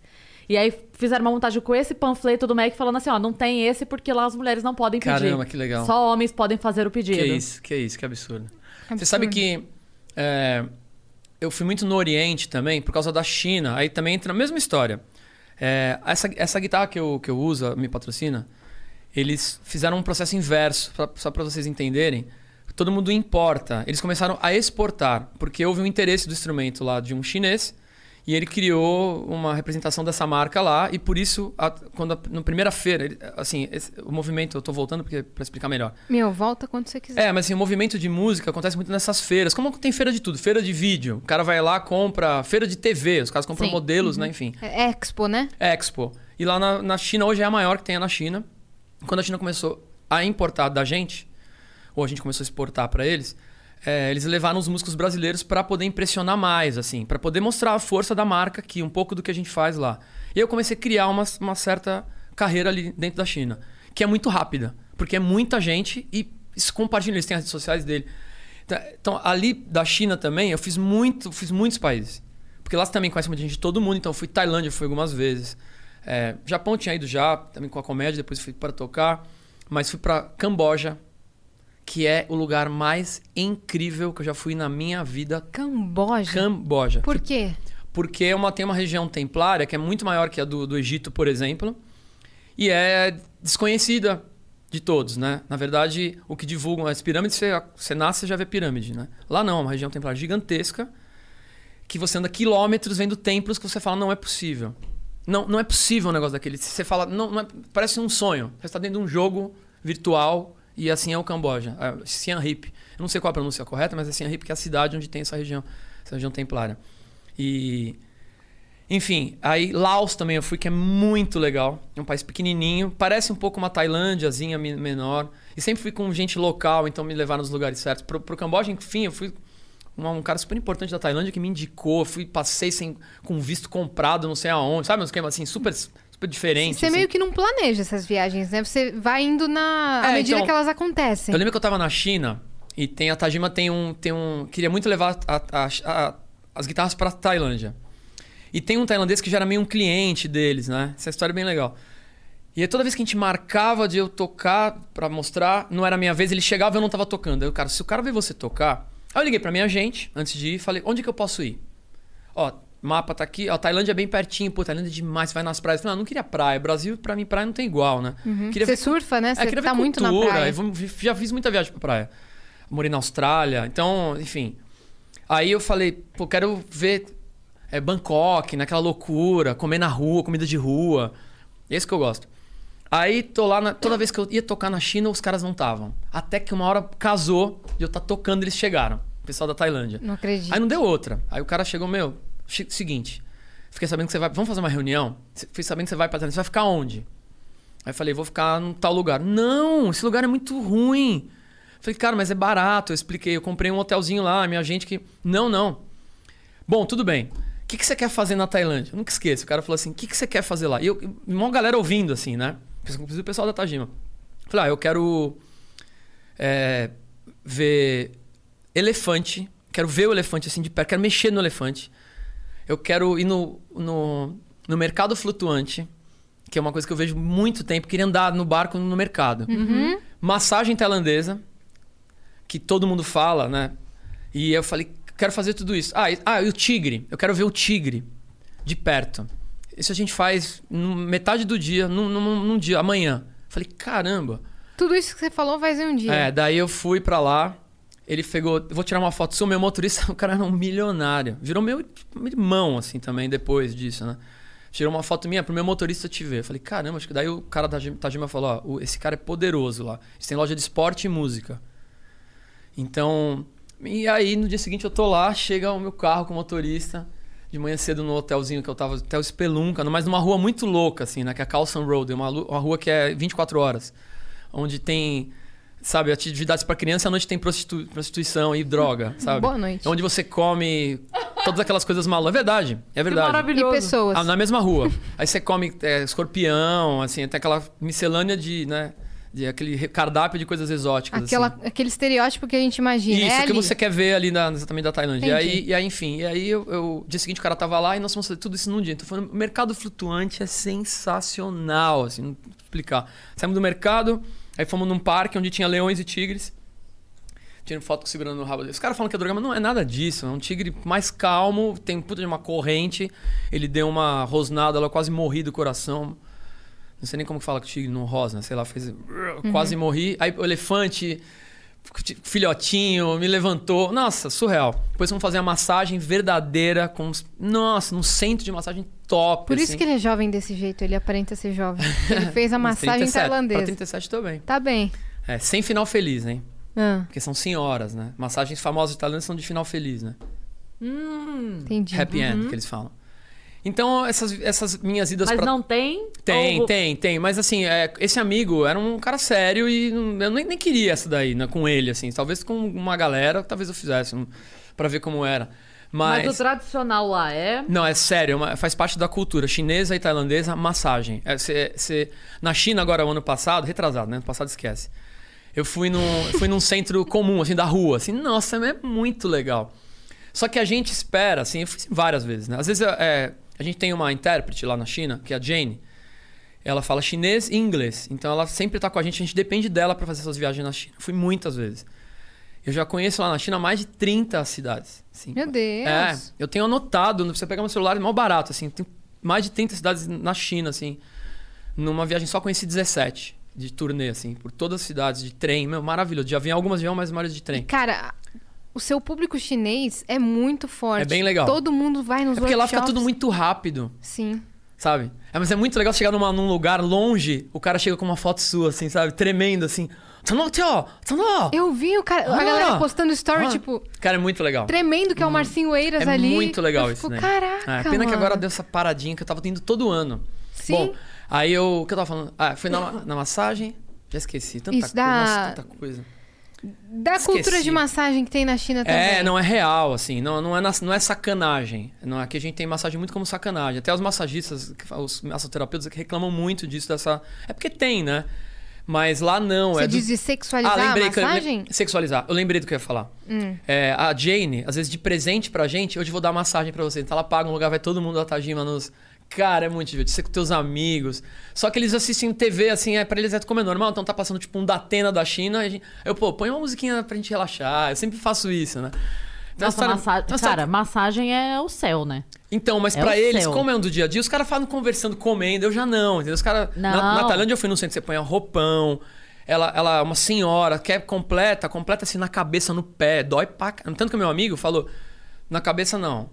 Aí eu, por que, que ele falou não? Eu quero tudo. Meu, que arrependimento. Meu Deus. fa- faz isso todo dia. A mão da mulher, cara, é isso aqui, ó. Sabe? Eu falo que- Eu, caralho, puta, eu fingi. Ela se doer, fala. Eu toda hora. Ai, sabe? Não, eu falo que quando eu puder pagar um, tipo, um funcionário, não vai ser secretária, não vai ser Massagista. motorista, é massa. Cara, é sim, bom. eu juro, eu queria todo dia. Tipo assim, a hora, sabe, que nem, tipo, banho, dormir, comer, almoçar, lá, lá, lá. Ah, massagem, é agora. Cara, eu vou contar É uma coisa nesse aqui. momento que, os sto- que o direct da Chris Paiva vai... Meu, eu vou contar- Mas não é o happy end, eu queria massagem, massagem Assim, real mesmo. Da China eu sou chato, porque quando começa a falar, é tão diferente. Mas é tudo tão. É tudo. tu- desde- desde o- Você entra na China, você quer, você quer, você quer filmar tudo pra mostrar pra todo mundo, porque é muito diferente. Mas assim, uma das coisas engraçadas do povo, assim, eu, como eu viajei muito lá com os chineses, assim, nunca viajo com o brasileiro. A Tajima dá o suporte, depois eu fico com os chineses, né? Então eu já fui em tudo quanto é lugar, para norte a sul, assim, viagens longas, né? Essa de trem que eu fiz foi muito incrível, porque foram 17 cidades pela China toda, ao redor da China. E aí, eu fui Pequim, fui depois na muralha. Meu, muralha, meu, foi uma das primeiras vezes que eu chorei num lugar. Que eu peguei e comecei a fazer um story, né? Que é a nova moda, não tem como. Você quer mostrar, não tem jeito, que a gente, que a gente quer compartilhar. Eu cheguei na muralha, eu comecei a falar, galera, eu não acredito que eu tô. Eu comecei a chorar, cara, de emoção. Eu falei, cara, não acredito que eu tô aqui nesse lugar. Aí aquele negócio de, pô, de onde eu cheguei, né? Que loucura, né? Com a minha música, assim, muito louco. Dá um estalo assim, você fala, meu Deus, onde eu estou? Não, é muito, é muito legal. Aí, eu, é, negócio de. Eles são meio assexuados, diferente o negócio do sexo. A a- o, o jeito de chegar tal. E aí tem um negócio, uma vez, na Alemanha, uma vez, eu tava numa mesa e tava com os coreanos. Foi a primeira, primeira é, experiência disso, que eu não- nunca tinha tido, com os orientais que nunca saíram do país. É a primeira deles, vez deles fora de lá. Eu tô na mesa, de repente um, faz um carinho em mim assim na mão. E a primeira reação toda é puxar a tua mão, né? Opa! Aí o Ney, que é dono da Tajima, é muito experiente, assim, ele é oriental. Ele é japonês. Então ele falou assim: não, é porque eles não têm pelos no, no corpo. E é a primeira vez que eles veem alguém que tem pelo. Aí eu- a gente falando em português, né? Eu falei, caramba, não acredito. Pra gente que faz comédia, isso é muito engraçado. Mas como assim? É, eles, ele não é por mal. Eles estão mexendo e eles. Tá, tá, tá. E queriam mexer sem nenhuma malícia. Cara, se um amigo meu vê isso, morre. E tinha uns brasileiros. Gente, cara, que surreal. Aí, Cris, eu, Cris eu juro que não é mentira. Eu juro por Deus. Falaram que eu tocava, aí foram me assistir tocar duas guitarras, daí quiseram que eu fosse no stand num pavilhão oriental que tem na Alemanha lá, nessas feiras, nessas expos que você falou bem. Sei. Aí eu fui lá no pavilhão oriental, me esperando, eu comecei a tocar, eles estavam vendo mais a minha, o meu biotipo do que o meu play. Porque é muito diferente, um loiro que tem pelo. Cara, Cris, isso eu não acreditava, mas eu já tinha entendido. Então, eu- chegou um momento que eles queriam mexer. Que eles iam pegar assim pra. Então, não, daí ficava aquele bolo, porque são, são orientais que nunca saíram do país, nunca viram um ocidental na vida. Então isso causa um frisson, isso naquela época. Hoje em dia eles. é, as fronteiras diminuíram muito, né, hoje. E aí, naquela, no começo, quando eu ia, era assim, essa- esse impacto deles, né? Então, eles são muito assim, só comem a comida deles, não experimentam nada. A gente brasileiro ainda é mais cara de pau, vai experimentar, né? Uhum, Eles são meio fechadinhos Totalmente. na- todo na todo mundo vive em comunidade, né? Tanto que Sim. você vê aqui em São Paulo, tem as comunidades, porque eles, né, são para manter a cultura, né? Exato. É, tanto para comida, como você falou lá do shawarma, né? As, A, a minha família é muito mantém as comunidade tradições árabe. e mantém, né? Vamos fazer porque mantém as tradições, né? Eu, eu amo. É, tem, tem um doce que eu amo, doce árabe, que é o. É o. É o. Haleui? Não, não. É aquele que parece uma tetinha. Hum, caramba, por que, que me surgiu? Não Que sei. tem um de tâmara. Mamu de tâmara. Sei. Esse é um doce. É que gostoso mamu pra de tâmara. caramba. Mais como de nozes, mas eu gosto de, de pistache e nozes, mas eu gosto de tâmara. Qual que é a sua ascendência, Marcinho? É espanhola e portuguesa. Ah, entendi. Mas você nasceu loirinho, de olho claro? Meu pai é igualzinho a mim. Pai é- meu pai é mais claro do que eu. Quando era da minha idade, assim, era mais claro do que eu. Quantos anos tem seu pai? Se eu tô com 37, meu pai. Droga! Eu, tava, eu ia chegar meu pai nisso. tem 88 anos E vacinadinho eu ia já. falar com quantos anos ele te teve, eu ia fazer a conta. Eu tô Tem tentando 88, o meu pai todo. infelizmente tá com, a tá, com uma, tá com uma debilidade senil, sabe? Tá com uma memóriazinha curta, ruim, mas Uhum. tá bem humorado, assim, enfim. Mas tá uma figura. Minha mãe é uma figura. uma- Mãe, te amo. Minha mãe é Gilda. É, faz parte do trote. A Gilda. A Gilda. É. E aí, essas viagens, elas são assim. É história pra contar. Eu não, eu não consigo parar, mas. de- então, só voltando da sexualidade pra vocês entenderem. Aí, Continue. passo o filme, comecei pra China. O ano retrasado, eu tô numa viagem, numa tour. E aí, um menino lá que é o Bi, que é muito amigo meu também, ficou muito amigo. Então, a gente, essa tatuagem aqui significa família. Fiz com ele lá. E fiz aqui no desenho da minha camiseta, inclusive. Sabe por que tem esse branquinho aqui? Porque eu errei.